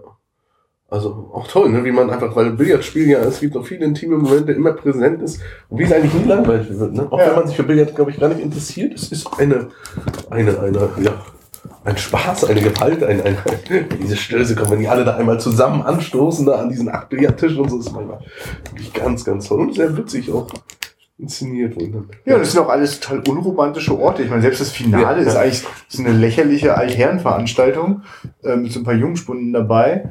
Äh, aber- also alles so auf dem Level von wie bei, bei Big Lebowski irgendwie ein großes Turnier beim, beim, beim Bowlen ist. Ähm, nur die Kameraarbeiten, der Schnitt machen das natürlich zum, zu der großen Auseinandersetzung der Generation. Ich habe das jetzt gar nicht im Kopf. Äh, wel- Welche Zusammenarbeit ist das schon mit Michael, mit, mit, sag doch, Michael Ballhaus? Ja, Ja, natürlich sagst du Michael Ballhaus, weil er auch ein Das Deutscher. Englische, ja. Jetzt mal, Kussi sagt mal, Michael Balls. Nein, weiß ich nicht. Michael? Michael. Michael Balls. Michael. Ja. Mm, Die haben davor, glaube ich, einen gemacht. Die, die haben das erste Mal zusammengearbeitet. Ich weiß einmal, da gab es auch so eine Budgetgeschichten, wo das alles ziemlich knapp war und er ihn sich rangeholt hat und, und, und, ich gerade erst, ich sage ich dir, wie der Film heißt. Das ist die Zeit nach Mitternacht. Ähm, äh, Zeit, nee, Zeit, hä? Jetzt bringe ich, glaube ich, Zeit der Unschuld und. Midnight Meat Train. Oh Mann, das ist. Hm. Sind Irgendwas mit Midnight. Scheiße. Ja, das geht mal gesagt. Ja, ist jetzt nicht so wichtig, aber Oh, das, schon schon spät. das ist die, ja. Und was kam danach, Christian? Ja, aber nur, also da war wirklich das Ding, die haben immer die ganze Zeit bei Nacht gedreht. Äh, ja, ja. Achso, äh, After Midnight. Ah, okay, okay, okay. Genau, Ja, weil es geht noch war um die Zeit nach Mitternacht, das ist so, ne, New York und ähm, und ja, da hat sich Michael Ballhaus auch genommen, auch weil er wusste, dass der ja immer mit Rainer Werner Fassbinder auch immer für wahnsinnig wenig Geld und Ja, wenig ja. Drehzeit Das, das hatte ich mal und also auch gut improvisieren konnte, weil er sich Fassbinder spontan mal Sachen ausgedacht hat. So, und ich könnte mir vorstellen, dass das aber der zweite oder der dritte Film erst ist. Ja. Dann haben wir eine ganze Weile lang. Ähm, Höhepunkt ist dann eigentlich 1990 Goodfellas. Ja, Also ja. irgendwie geht da, glaube ich, alles ganz gut zusammen. Ah, Zeit der Unschuld haben die zusammen gemacht. Stimmt, der auch. Da gibt es auch noch, so- ich überlege, da sind noch zwei, drei, richtig. Und dann war, glaube ich, der letzte, die letzte Zusammenarbeit. Departed Gang- oder so, ne? Gangs of Aha, ich wollte gerade Gangs of New York sagen, du hast recht, die Party war auch nicht dabei. Departed hat er noch gemacht, ja. Nicht schlecht. Ich glaube, das war das letzte, ja. Ja, dann war Feierabend. Und dann habe ich wirklich sowas gedacht wie, ja, das ist eher so ein gemütlicher Typ und der will mit 75 nicht auf dem Set stehen, sondern irgendwie gemütlich im Haus am See. Nee, der kann nicht mehr. Der letzte Film, weiß ich übrigens, ist der Film 3096 Tage über diesen Fall Natascha Kampusch, eingesperrt Ah, ja, in Österreich ja, im Keller ja. und Ah, viele okay. Kinder mit diesem Fritzel. Michael Ballas ist ja eigentlich auch da auf der Berlinale. Da gibt's aber so ein Event, das, das, das das ist jetzt mitten in der Woche, da kann ich leider nicht. Muss ja nachher wieder nach Hause fahren. Ja. Ähm, da trifft der Jim Rakete. Ach. Kennst du Jim Rakete? Ja, der, der, der macht immer Fotos für Zeitmagazin. Ja, ach wirklich? Ja, ja, ja. Wäre ja auch schon alter Jim Rakete, ja, ja, ja. Aber auch so eine deutsche äh, visuelle Legende, die Ja. na, Ja. äh, ist er in Amerika unterwegs gewesen? Jim? Ja, ja, ja. Ganz viel, genau. Das, aber ich weiß nicht, ob er jetzt in, in Deutschland lebt. Ja, wahrscheinlich. Oder wahrscheinlich nicht. Wahrscheinlich zwei, zwei Wir wissen's nicht. Standorte, ja. Und wir haben Michael Mit denen Ballhaus auch nicht spricht gesehen. Ja, Ja, die ist machen, genau, die machen einen Talk gemeinsam. Beim Hebel am Ufer Wasserkopf. Okay. Das klingt ja wirklich nochmal spannend. Hm? Auch nochmal erzählt. Ja. Ja, ich, ich finde es ein ganz kleines bisschen schade, dass jetzt ähm, es auch keine interessantere Einführung gab. Ne? Also gab Ja. so ein kurzes Hallo vom, vom, weiß ich nicht, vom Retro-Vorführteam oder so und dann Ja, lief ja. das Ding halt. War nett gemeint, aber war mir jetzt irgendwie zu wenig, hatte ich jetzt irgendwie gedacht. ja, das wäre schön, wenn man das einmal so eingeordnet kriegt oder so. Oder ich weiß auch nicht, ob man sowas sehen kann wie einen Ballhausstil, wie er sich über die Scorsese-Filme hinweg noch geändert hat oder so. Aber wahrscheinlich ist es immer ziemlich, ziemlich stil, stilgleichprägend geblieben. Ne? Also es ist, glaube ich, nichts, wo man sagen kann, naja, irgendwann ist er nochmal verrückter geworden. Ich meine, Steadicam hat er irgendwann, glaube ich, dann doch auch nochmal mehr ausgepackt. Ist das so? Kann, weiß ich gar Ja, nicht. ich glaube, so diese Casino-Geschichten. Casino hat er nicht gemacht. Nee, ach so, okay. Das ist Robert Richardson. übrigens. Ah, okay, okay. Da ist auch mal so viel okay. äh, Highlights ausgebrannt. So. Das ist, das ist Robert, der immer so von oben so krass auf Gesichter und Hände leuchtet. Ah, ja, ja, ja. Tarantino. Ja, ja, genau. Ich, ja, ja. Also gerade bei Kill Bill, also drehst du total durch. Also. Ja. Ich glaube, seit Kill Bill macht Robert Richardson immer Kamera bei euch. Bei Ja. Ja, wir könnten ja jetzt noch viel weiter abdriften, aber ich glaube, wir machen jetzt mal gerade den, den Berlinale-Sack hier zu. Oh ja. oh ja. äh, morgen noch einen hinterher oder was? Ja. Also äh, mich interessiert dann noch die Edgar Reitz Ja. Welt. Immer ein bisschen quer gelesen und so, aber nie was geschaut von ihm. Ja. Und was läuft? Wie hieß der nochmal der Morgen um 12? Äh, ich wollte gerade Heimat sagen. Nein, das hat er erst ein paar Jahre später gemacht. Mahlzeit. Ja, stimmt, stimmt. Oder Mahlzeit. Das war wirklich nochmal Ja. eine ganz tolle. Aber ich habe ein bisschen Angst vor dem Film. Das ist echt der eine Retro-Film, über den immer ganz wenig irgendwie irgendwer erzählt. So. Hat mir ein bisschen. Ah, okay. Ja. Und am Abend steht dann eben noch Carla für dich an. Mhm. Vielleicht auch noch für mich. Jetzt hast du die schon so ausgeschlossen daraus. Ja, ja, ich würde mal. Vielleicht. Damit hat Andreas auch schon ganz gut zu äußerst später Stunde, das war glaube ich schon um eins, gut zusammengefasst, was jetzt eigentlich am Sonntag noch alles anstand. Und ich werde euch gleich nach der Eröffnungsrede von dem Regisseur Edgar Reitz auch sagen, wie es mir denn tatsächlich ergangen ist mit dem Film Mahlzeiten. Ja, ganz herzlichen Dank für diese nette Begrüßung. Ähm, ich kann es kaum fassen. Es sind 50 Jahre her, dass ich diesen Film gemacht habe. Also das ist fast, als wäre es aus einem anderen Leben. Und äh, wenn, wenn Sie äh, fragen würden, wie das entstanden ist und so, dann komme ich mir vor wie ein Filmhistoriker, der über seine eigenen Dinge gar, gar nicht das Gefühl hat, über eigene Dinge zu sprechen. Das ist wirklich, ähm, es ist auch sehr interessant zu sehen. Ich habe mir aus diesem Anlass auch Filme meiner damaligen Freunde und Kollegen angesehen, zum Beispiel Abschied von gestern, den ich zusammen mit Alexander Kluge machte. Da habe ich ja die Kamera äh, geführt bei ihm und äh, ich sehe so unglaublich viele Ähnlichkeiten in all dem, was wir gemacht haben, dass ich mich frage, warum haben wir uns eigentlich eingebildet, jeder anders zu sein und jeder seinen eigenen Weg und ganz, ganz, ganz speziell zu sein. Also es ist offensichtlich unglaublich, wie äh, der Zeitgeist doch in uns wirkt. Also das, was wir als individuell empfinden oder das, was wir meinen, nur ganz alleine zu haben, das haben immer ganz viele andere auch. Also das sollte man doch einfach bei sowas lernen und wissen. Äh, was nun die Entstehungsgeschichte angeht, ähm, ich war ja damals äh, in Ulm, wir haben damals in Ulm äh, dieses erste, diese erste deutsche äh, Filmausbildungsstätte, also das Institut für Filmgestaltung, gegründet und dort auch Nachwuchs unterrichtet. Und da passierte es, dass einer unserer Studenten eines Tages sich das Leben genommen hat.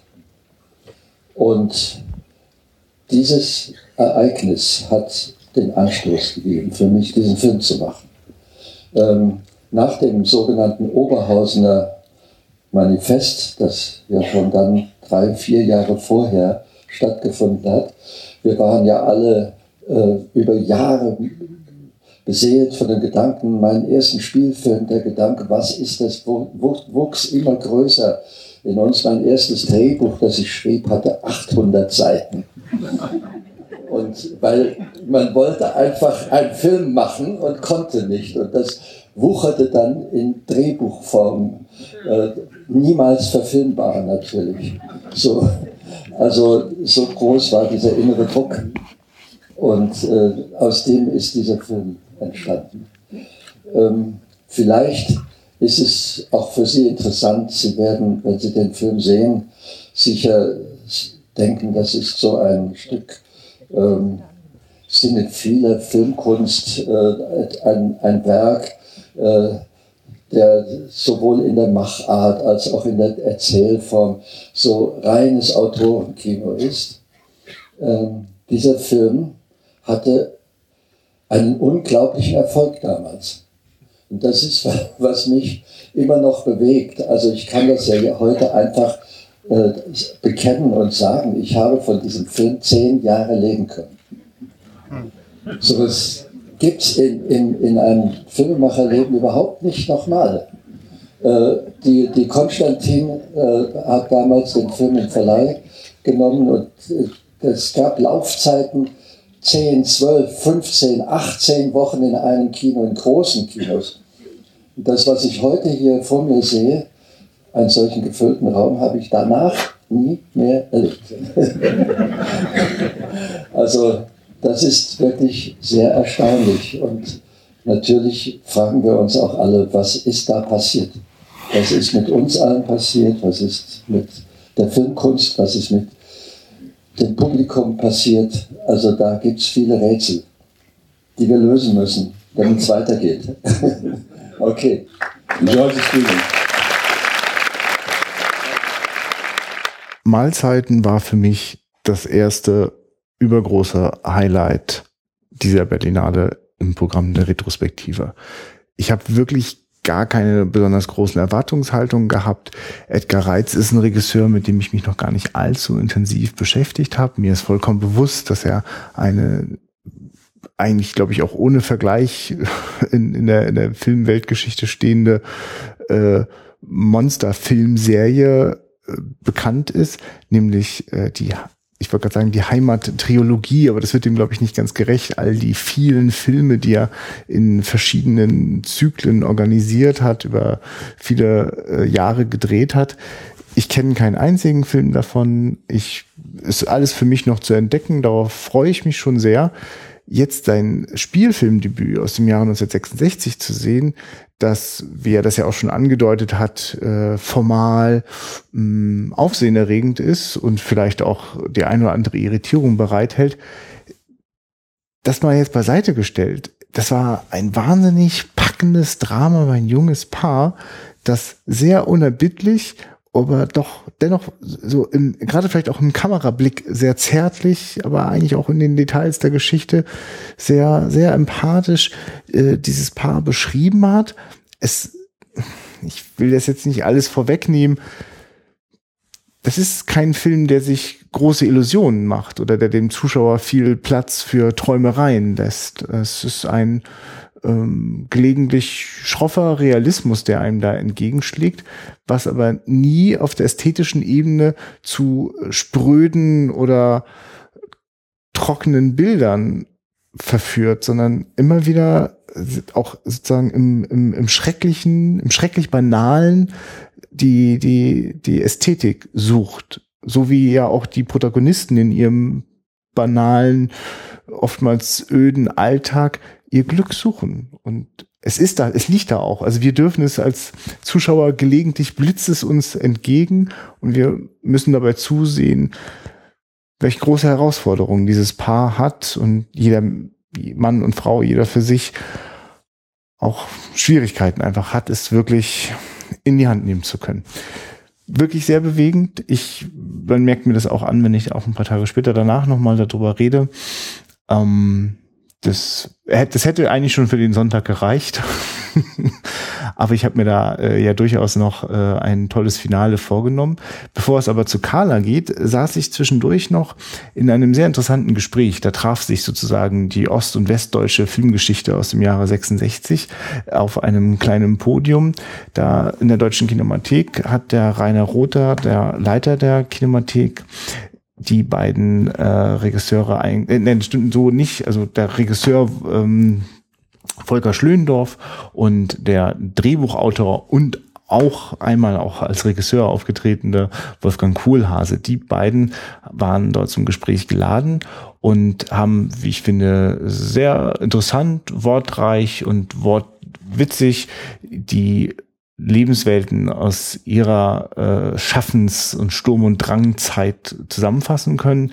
Ich gebe euch jetzt hier einen kleinen Ausschnitt, da ich das, das Gespräch aber über eine Stunde gedauert hat, ist auch dieser kleine Ausschnitt äh, ordentlich ein paar Minuten lang. Ich denke, dass der aber schon ganz gut einmal euch einen kleinen Abriss geben kann darüber, was die beiden da in diesem Gespräch verhandelt haben. Jetzt im Laufe der Tage in vielen Interviews natürlich immer gefragt worden, warum 1966? Die kurze Antwort ist, weil wir nicht unbedingt eine Retrospektive 1968 machen wollten, ähm, was ja sozusagen eine Ikone, so eine Ikone äh, ist, das muss man machen, aber 1966 ist natürlich ein Jahr, in dem sich für die deutsche Filmkultur Entscheidendes ereignet, und zwar sowohl in der Bundesrepublik als auch in der DDR mit ganz unterschiedlichen Ausgängen. Da haben wir ja oft drüber geredet und ich freue mich sehr, dass zwei derjenigen, die 1966 auf je ihre Weise betroffen waren von diesen Entwicklungen heute hier sind als unsere Gäste, nämlich Volker Schlöndorff und Wolfgang Kohlhase. Und da die beiden ja schon geprobt haben, die Tagesspiegelleser wissen das, ähm, fand ich ein bisschen unfair von Christiane. Das, äh, die wusste natürlich, dass wir diese Veranstaltung haben, aber sei es drum, da die beiden schon ein bisschen geprobt haben, müssen wir jetzt versuchen, auch für die Leser des Tagesspiegels etwas Neues zu bringen. Die erste Frage ist definitiv keine neue weil das Jahr 1966 natürlich auch eines ist, das man im Kontext sehen muss. Es ist ja nicht einfach etwas, was aus der ähm, Luft fällt. Es hat eine Vorgeschichte und diese Vorgeschichte ist durchaus unterschiedlich. Deswegen geht meine erste Frage an Sie beide. Was denn eigentlich die neuen Wellen, die es in Ost- und Westeuropa gab, für ihr jeweiliges Filmschaffen begonnen haben? Da Volker Schlöndorff aus Frankreich kam. Fangen wir vielleicht mit Ihnen an, Herr Kohlhase. Das osteuropäische Filmschaffen, denn die neuen Wellen in Polen, in der Tschechoslowakei, in Ungarn, wie wichtig war das für Sie? Wie wichtig war das überhaupt für die DEFA in den frühen 60er Jahren?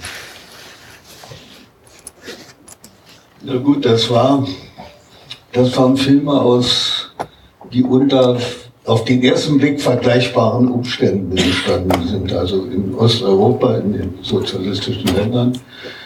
Der zweite Blick, äh, wenn man genauer hinsah, hat mehr von den Unterschieden erzählt als von den Gemeinsamkeiten. Das war ja immer die Frage, werden die Gemeinsamkeiten mystifiziert oder werden die Unterschiede mystifiziert? Äh, aber es war von großem Interesse war, dass sich da äh, Generationen abbildeten also Leute ähnlichen Alters. Ähnlich, äh, und dieselbe Art von, dieselbe Art von Generation äh, gab es bei uns. Es war nicht so formuliert wie bei den Tschechen aus, aus übergreifenden Gründen hat zu allerletzt mit Ästhetik zu tun, hatte mit Politik zu tun, mit dem Umstand, dass das äh, identische Länder waren. Wir waren der kleinere Teil eines größeren Teils. Das hat über die gesamte Zeit eine Rolle gespielt, also den eigenen Standort zu bestimmen. Aber dass da eine Generation kam, die in all diesen Ländern im Krieg waren, die, waren wir Kinder, groß geworden, es war nach dem Krieg, äh, irgendwann sehr bald, zunächst noch nicht so genannt, kam der Kalte Krieg und schaffte andere Pri- Prioritäten im Rückblick auf die Vergangenheit. Äh, Und da war es von großem Interesse, was passiert in vergleichbaren Ländern wie in Prag oder in Warschau, zumal wir ein wenig verreistes Land waren. Also wir sind ja nicht den Filmen hinterhergereist, sondern man musste warten, bis sie auf diese oder jene Weise einem vor die Augen kamen. Und kamen diese Filme von Milos Forman, von Roman Polanski, von André Mahler, kamen die Ihnen zu Augen? Ja, natürlich, natürlich. weil Das, die waren, manchmal waren sie im Spielplan, das müsste man nachsehen. Aber in jedem Fall waren sie, waren sie in kleineren Zusammenhängen zu haben und zu sehen und machten ihren Eindruck. Und wenn Sie die gesehen haben, hatten Sie dann das Gefühl, das ist was ganz anderes als das, was die DEFA macht? Oder gab es in der DEFA auch Tendenzen, die in eine solche Richtung gingen, etwas Frischeres sozusagen? Ja, ich hatte vielleicht das Gefühl, dass es sich deutlicher auf die, auf die eigene Geschichte bezog, auf eine andere Weise, auf, im, mit dem Blick einer neuen Generation. Geschichte hat ja in all diesen Ländern eine Rolle gespielt. In all diesen Ländern wurde politisiertes Kino gemacht. Äh, nur in der DDR war das lange Zeit, war, war, war der, der politische Fokus war, die, war stärker auf die Vergangenheit gerichtet, nicht auf die Gegenwart sozusagen. Die deutsche Geschichte kritisch anzusehen, war eine große Ausgangsposition im ostdeutschen Kino. Und, und das gab es ja vielleicht auch in, auf andere Weise gleichaltrige Leute in der Bundesrepublik. Und die, We die Wege waren dann aber sehr verschieden. Bei uns wurde weniger auf die deutsche See Seele und mehr auf die deutsche Industrie geguckt. Das gab andere Geschichten. Herr Schlöndorf, Sie haben in Frankreich eigentlich mit dem Filmemachen angefangen. Ähm, welche Bedeutung hat die Nouvelle Vague für Sie gehabt und wie haben Sie eigentlich, wenn Sie damals auf das westdeutsche Kino der ganz frühen 60er Jahre geguckt haben, welche Empfindung hatten Sie dann, wenn Sie Papas Kino angeschaut haben? Naja, vor Papas Kino bin ich ja nach Frankreich geflohen. Das sagt schon alles. Äh, denn äh, als ich weg bin, war das schon mit der Absicht, äh, irgendwo Filme machen zu lernen und Filme zu machen und andere, als sie damals im Angebot waren. Äh, die, äh, die neuen Wellen, die Sie gefragt haben, gut, die in Frankreich, die habe ich natürlich hautnah äh, miterlebt. 1959, 60 Abu Zuf, 1960 war ich Regieassistent bei Sasi in der Metro, also da war ich einfach voll drin. Besonders auch bei Marienbad, dann im, im Herbst 1960. Ja, ganz einfach, äh, der, dritte oder zweite Regieassistent, also ein kleines Rad im Räderwerk. Aber wir alle hatten doch das Gefühl, wir sind Pioniere. Wir erfinden die Filmkunst neu, wir erfinden die Filmsprache neu. Äh, Es ist ja auch äh, durch die Technik möglich gemacht worden. Es gab auf einmal äh, eine, eine tragbare 35 mm Kamera, die geräuschlos war, mit der man Ton aufnehmen konnte. Es gab das Nagra-Tongerät äh, von den Kudelski-Brüdern aus Lausanne, mit denen man auf der Straße Ton aufnehmen konnte. Also man konnte raus aus dem Atelier, man konnte die ganze äh, Qualitätsmerkmale äh, Merkmale überwinden, diese ganzen kooperativen Vorschriften einer Zunft, die eben gesagt hat, eine Einstellung hat so gemacht zu sein und so ausgeleuchtet zu sein und äh, ein Schuss ist so und ein Gegenschuss ist so und der Winkel muss so viel sein und es gab keinen Achsensprung geben. Das war auf einmal 1960 mit äh, Außer Atem von Godard und auch schon vorher äh, mit Kurzfilmen von, von Truffaut einfach weggeblasen. Äh, Das, das war das, äh, äh, die Befreiung und mit der Befreiung und auf der Straße kamen noch natürlich auf einmal andere Themen. Man konnte halt das erzählen, was auf der Straße passiert. Äh, und auch, äh, was im Bett passiert und was unter der Bettdecke passiert. Äh, berühmte äh, Szene in, in Außer Atem.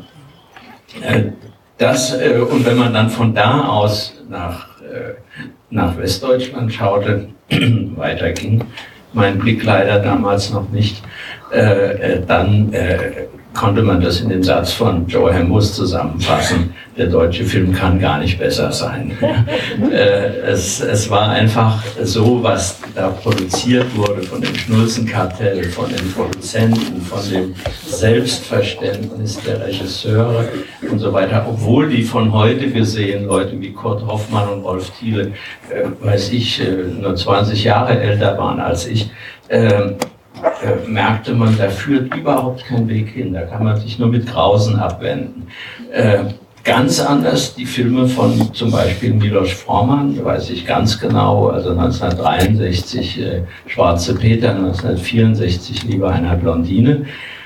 Das war, äh, wir gesagt haben, wenn wir schon nicht so können wie die Franzosen, vielleicht können wir doch wenigstens so wie die Tschechen. Das, das war eine Aufforderung. Insofern ist also jetzt dann die äh, Kollegen äh, Werner Herzog und Alexander Kluge äh, zunächst kennengelernt. Äh, Werner hatte gerade einen Kurzfilm in Burgenland gedreht. Ich suchte einen, Drehort für den jungen Tarles. Das war im Sommer 65. Und da musste da und da hingehen. Das habe ich auch gemacht und da ist der Film auch gedreht. Also da gab es so vage Kontakte zwischen uns, Gespräche, was für Filme uns gefallen, äh, aber es gab nicht wirklich ein Programm, wie unsere Filme auszusehen hätten. Gab es denn so eine Art ähm, Gruppengemeinsamkeit damals schon? Ist nachher entstanden. Also äh, zunächst mal der Anfang, das waren wirklich also die, die drei Filme, die ja hier auch laufen. Das, äh, der, junge Carlos, der in Cannes auf den Festspielen war. Und auch in Cannes, was oft vergessen war, war es von Ulrich Schamoni. Und äh, äh, da haben wir uns auch kennengelernt. Und äh, im Sommer war oder im September war dann in Venedig äh, äh, Abschied von gestern von Alexander Kluge. Und irgendwie äh, gab es natürlich auch noch mehrere von anderen aus dem gleichen Alter, die plötzlich äh, Filme ins Kino brachten, so dass man ja, irgendjemand hat dann diesen Ausdruck geprägt, äh, der junge deutsche Film. Und da gab es auch einmal eine Neugier beim Publikum. Und dadurch haben wir gemerkt, ach so, wir gehören zu einer Gruppe. und haben uns dann auch als Gruppe sehr schnell äh, verstanden, mit den üblichen Eifersüchteleien, aber nach außen solidarisch und innen auf Hauen und Stechen. Ja, interessanterweise gibt es ähm, einen Film von Ulrich Schamoni, der, der ist fürs Fernsehen produziert worden, der heißt NDF, aus dem Jahr 1965, neuer deutscher Film. Also es gab es nicht tatsächlich auch so eine, so eine Sehnsucht, ähm, auf die Sie dann mit Ihren Filmen geantwortet haben? Plötzlich war das, worauf man spätestens seit Oberhausen 62 gewartet hatte, da die Erneuerung des, sagen wir mal, westdeutschen Films? Es war erst das, was, Alex, äh, was äh, Wolfgang Kohlhase gerade gesagt hat. Die, äh, einer der, wir kannten natürlich die, die Kurzfilme der Oberhausener, einer hieß Brutalität in Stein. Und das sagt, über die Nazi-Architektur, das sagt so ungefähr, wie wir gepolt waren, dieser Titel.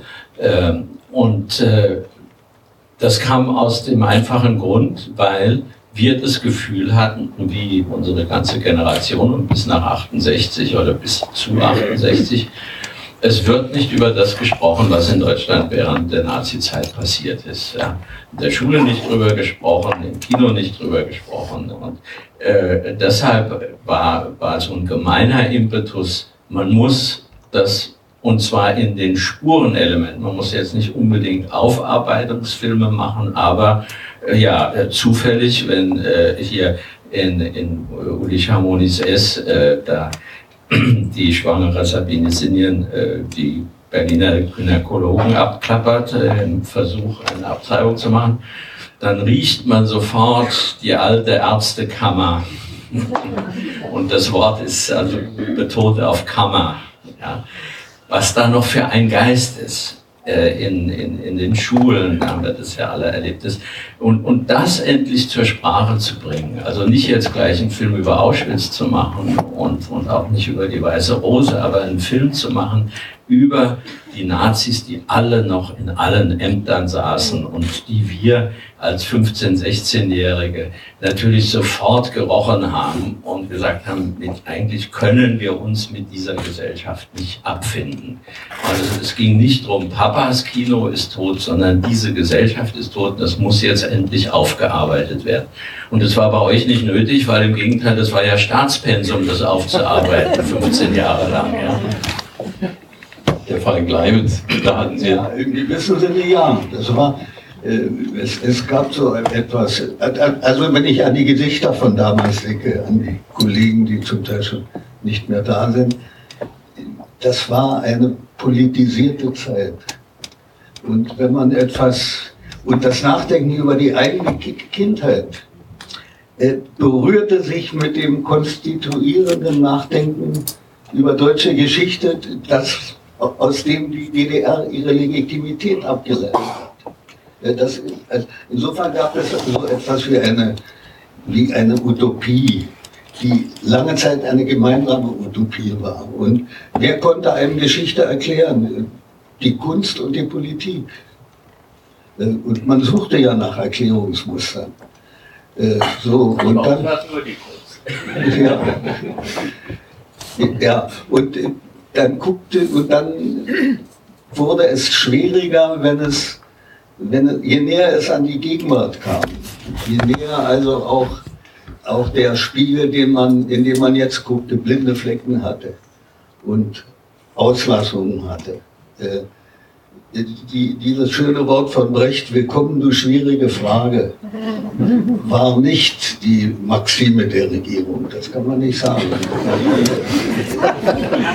Ich will da nur mal erinnern, nein, das, das, was da doch auch eine Gemeinsamkeit ist äh, von der Regierung her. Äh, die schwierige Frage war auch im Westen nicht erwünscht. Bei der Vorführung in Cannes von dem jungen Thales, äh, ich leider in der Kneipe mit Louis mal einen angetrunken habe und zu spät wieder in den Saal zurückkam, dann drehten sie alle mir um, wo wart ihr denn?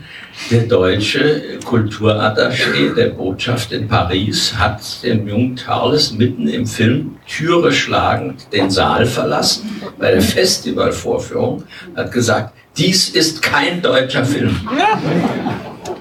Und das Auswärtige Amt, damals hieß es noch Internationes, hat zehn Jahre lang diesen Film nicht in den Goethe-Instituten gezeigt, weil er ein negatives Bild von Deutschland angeblich abgab. Also das, äh, jetzt will ich nicht hier andere Innenminister wie Zimmermann oder sonst jemanden bemühen, äh, äh, die damals alle äh, in Amt und Würden waren. Äh, von, der, von der Politik her bekamen wir überhaupt keine Aufklärung über die Vergangenheit.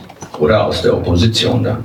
Soweit das Gespräch Wolfgang Kohlhase mit Volker Schlöndorf, moderiert von Rainer Rother. Eben jener Rainer Rother, der Leiter der Deutschen Kinemathek, begrüßt jetzt auch gleich den Regisseur Hermann Schocher und die Schauspielerin Jutta Hoffmann. Die präsentieren ihren Film Kala. Dieser Film ist von 1966 genau genommen fertiggestellt Ende 1965 und dann im Dezember vom 11. Zentralkomitee der SED verboten. Das heißt, dieser Film kam 1966 nie ins Kino und konnte das DDR-Publikum erreichen.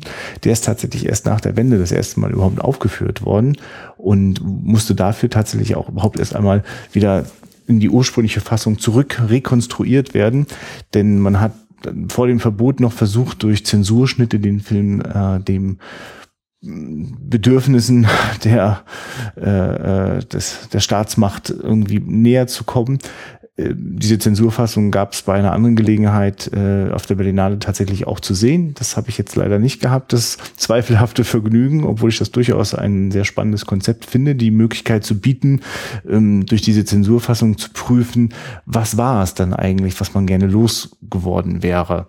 Ich habe jetzt diesen Film schon gesehen. Ich warte mal noch ab, bis ihr die Einführung gehört habt und dann sage ich euch noch ein paar Sachen zu diesem für mich absoluten Highlight der Retrospektive auf der Berlinale 2016 bislang. Natürlich ist es mir eine besondere Freude, zwei Hauptbeteiligte, die beiden Hauptbeteiligten des Films begrüßen zu können. And certainly I'm pleased and honored to welcome the two main people who made this film. Uh, please welcome to this screening the director Hermann Schocher and Beatrice Jutta Hoffmann. Mein Gott, ich bin vollkommen überrascht. Erstens, dass es ein voller Saal ist. Und zweitens über den Beifall schon am Anfang. Sie haben noch keinen Meter gesehen. ähm, ferner, also wenn ich das eben recht gehört habe, wurden begrüßt Jutta Hoffmann und ich. Es fehlt ein Dritter. Der guckt vielleicht von oben zu, das ist der Ulrich Plenzdorf. Der Autor unter den Schauspielern Inge Keller gibt es Gott sei Dank noch in hohen Jahren allerdings und den Art Hartloff ist nicht mehr unter uns. Selbst dieser wunderbare Junge, wie ich finde, der Jörg Naché, der ist schon sehr jung gestorben. So. Äh, Jürgen Hensch habe ich natürlich vergessen jetzt. Das hielt ich für selbstverständlich. Ich komme gleich auf Hensch. Ja. So, äh, Gott, über mich zu verbreiten jetzt, über diese Verbotsfilme, habe ich ehrlich gesagt wenig Lust. Äh, also das Klagelied weiter zu singen. Ich, ich lese dir mal was vor. Ich habe äh, Schwierigkeiten mit Zahlen, unter anderem mit den IBAN-Nummern. Das habe ich jetzt hier rausgeguckt. Ja. Also, einer der Scharfmacher, ich muss das wegen der Zahlen ablehnen, einer der Scharfmacher erhielt einen kurzen Brief. Sehr geehrter Herr, Sie sind ein Arsch, Groß Manfred Krug.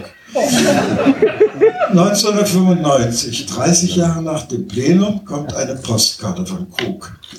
Morgens zwischen 5 und 7 zum ersten Mal Carla gesehen. Das ist ja ein so unglaublich wunderbarer Film. Du und Blenzlauf und die Hoffmann und Hensch. Und wenn die DDR nur gut war, um diesen Film nötig zu machen. Und jetzt kommt der Satz, weshalb ich das vorlese, und möglich zu machen. Der letzte Satz ist vieldeutig. Vielleicht meint er, dass in der Kulturpolitik nicht enger, nicht immer die Ärsche am Ruder waren. Ich mache das jetzt ganz kurz. 1972, ich muss ja irgendwo mich setzen. Da bin zu wackelig auf dem Bein. Ja? Gut. Dann muss ich nur umdrehen. Dann drehe ich mich um. Sie hören einfach zu. So geht das. Sie hören einfach zu. Also, äh, nicht wahr? 1972 Egon Günthers der Dritte, ein Film fernab realsozialistischer Rollenklischees, wie es in einer Westkritik heißt, wird öffentlich diskutiert. Günther und Jutta Hoffmann mit Nationalpreisen der DDR ausgezeichnet. Jutta Hoffmann in Venedig mit einem silbernen Löwen. Bürgschaft ein Jahr. Katrin Sass in der Hauptrolle führt einen sogenannten asozialen Lebenswandel, besteht aber auf ein bisschen Lebensfreude. Jeden Abend zwei Bier vom Entschuldigung, jeden Abend zwei Bier vom Fernseher auf so einen leisen Ton. Scheiße ich.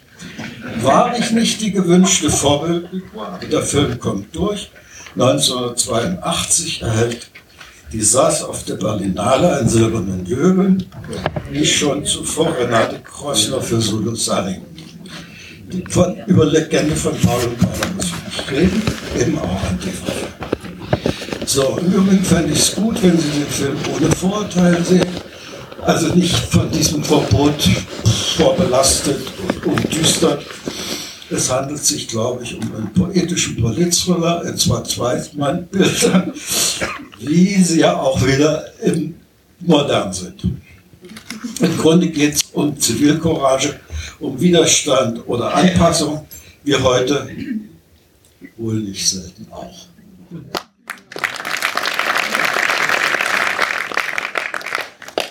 Vielen Dank. Eine Frage an die Hauptdarstellerin. Das ist eine Figur, die Sie spielen, fragil, aber mit einem bestimmten Idealismus getrieben und durchsetzungsfähig Hoffnungen verkörpern. War das eigentlich die Hoffnung der Zeit auch für Sie, dass sich was ändert, dass man was machen kann, um die DDR zu verändern? Ja, unbedingt. Dachten, so lange könnte es gehen. Aber ja, zumindest haben wir den Film gemacht und dann denkt denkt man, ich habe ihn wenigstens gemacht. ja, so, so dachten wir, das ist eine andere Zeit, das ist eine andere Generation, immer noch Nachkriegs, also 41 geboren, dann bin ich mit meiner Mutter immer noch auf dem Schlitten hinten auf den Kufen stehend und meine Mutter zieht den Schlitten und eine Freundin sitzt und hält meine Schwester gerade geboren. Also das irgendwie ziehen wir, zieht die den Schlitten in den Bunker.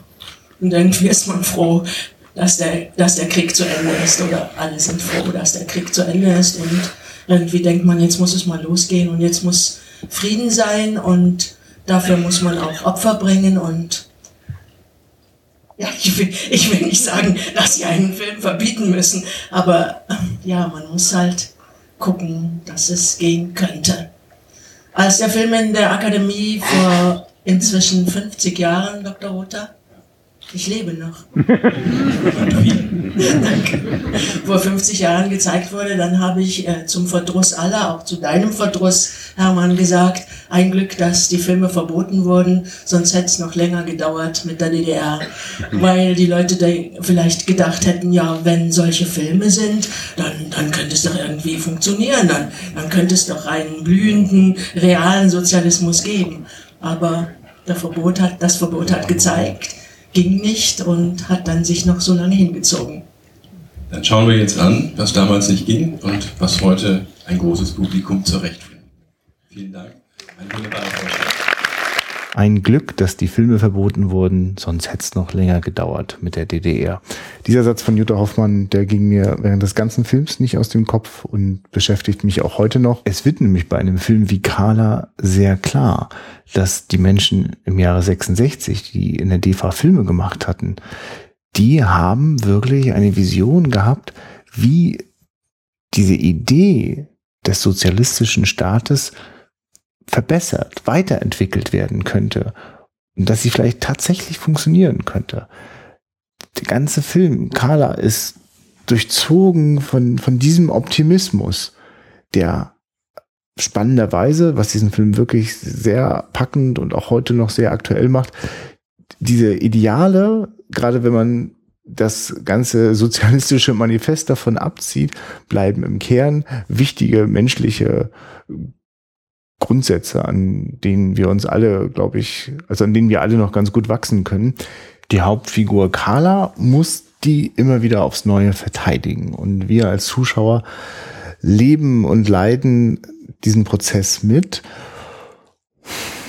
Und das, das macht es halt jetzt doppelt bewegend, diesen Film heute im Jahre 2016, 50 Jahre später zu schauen, wenn man weiß, dass diese Utopie am Ende gescheitert ist. Zu dieser bewegenden Erfahrung hinzu kam die Erkenntnis, dass Hermann Schacher offenbar ein wirklich massiv unterschätzter Regisseur der DEFA ist. Jedenfalls ist er für mich lange nicht so präsent in, in Büchern über die DEFA-Filme gewesen, wie das zum Beispiel Menschen wie Konrad Wolf oder Heiner Caro sind.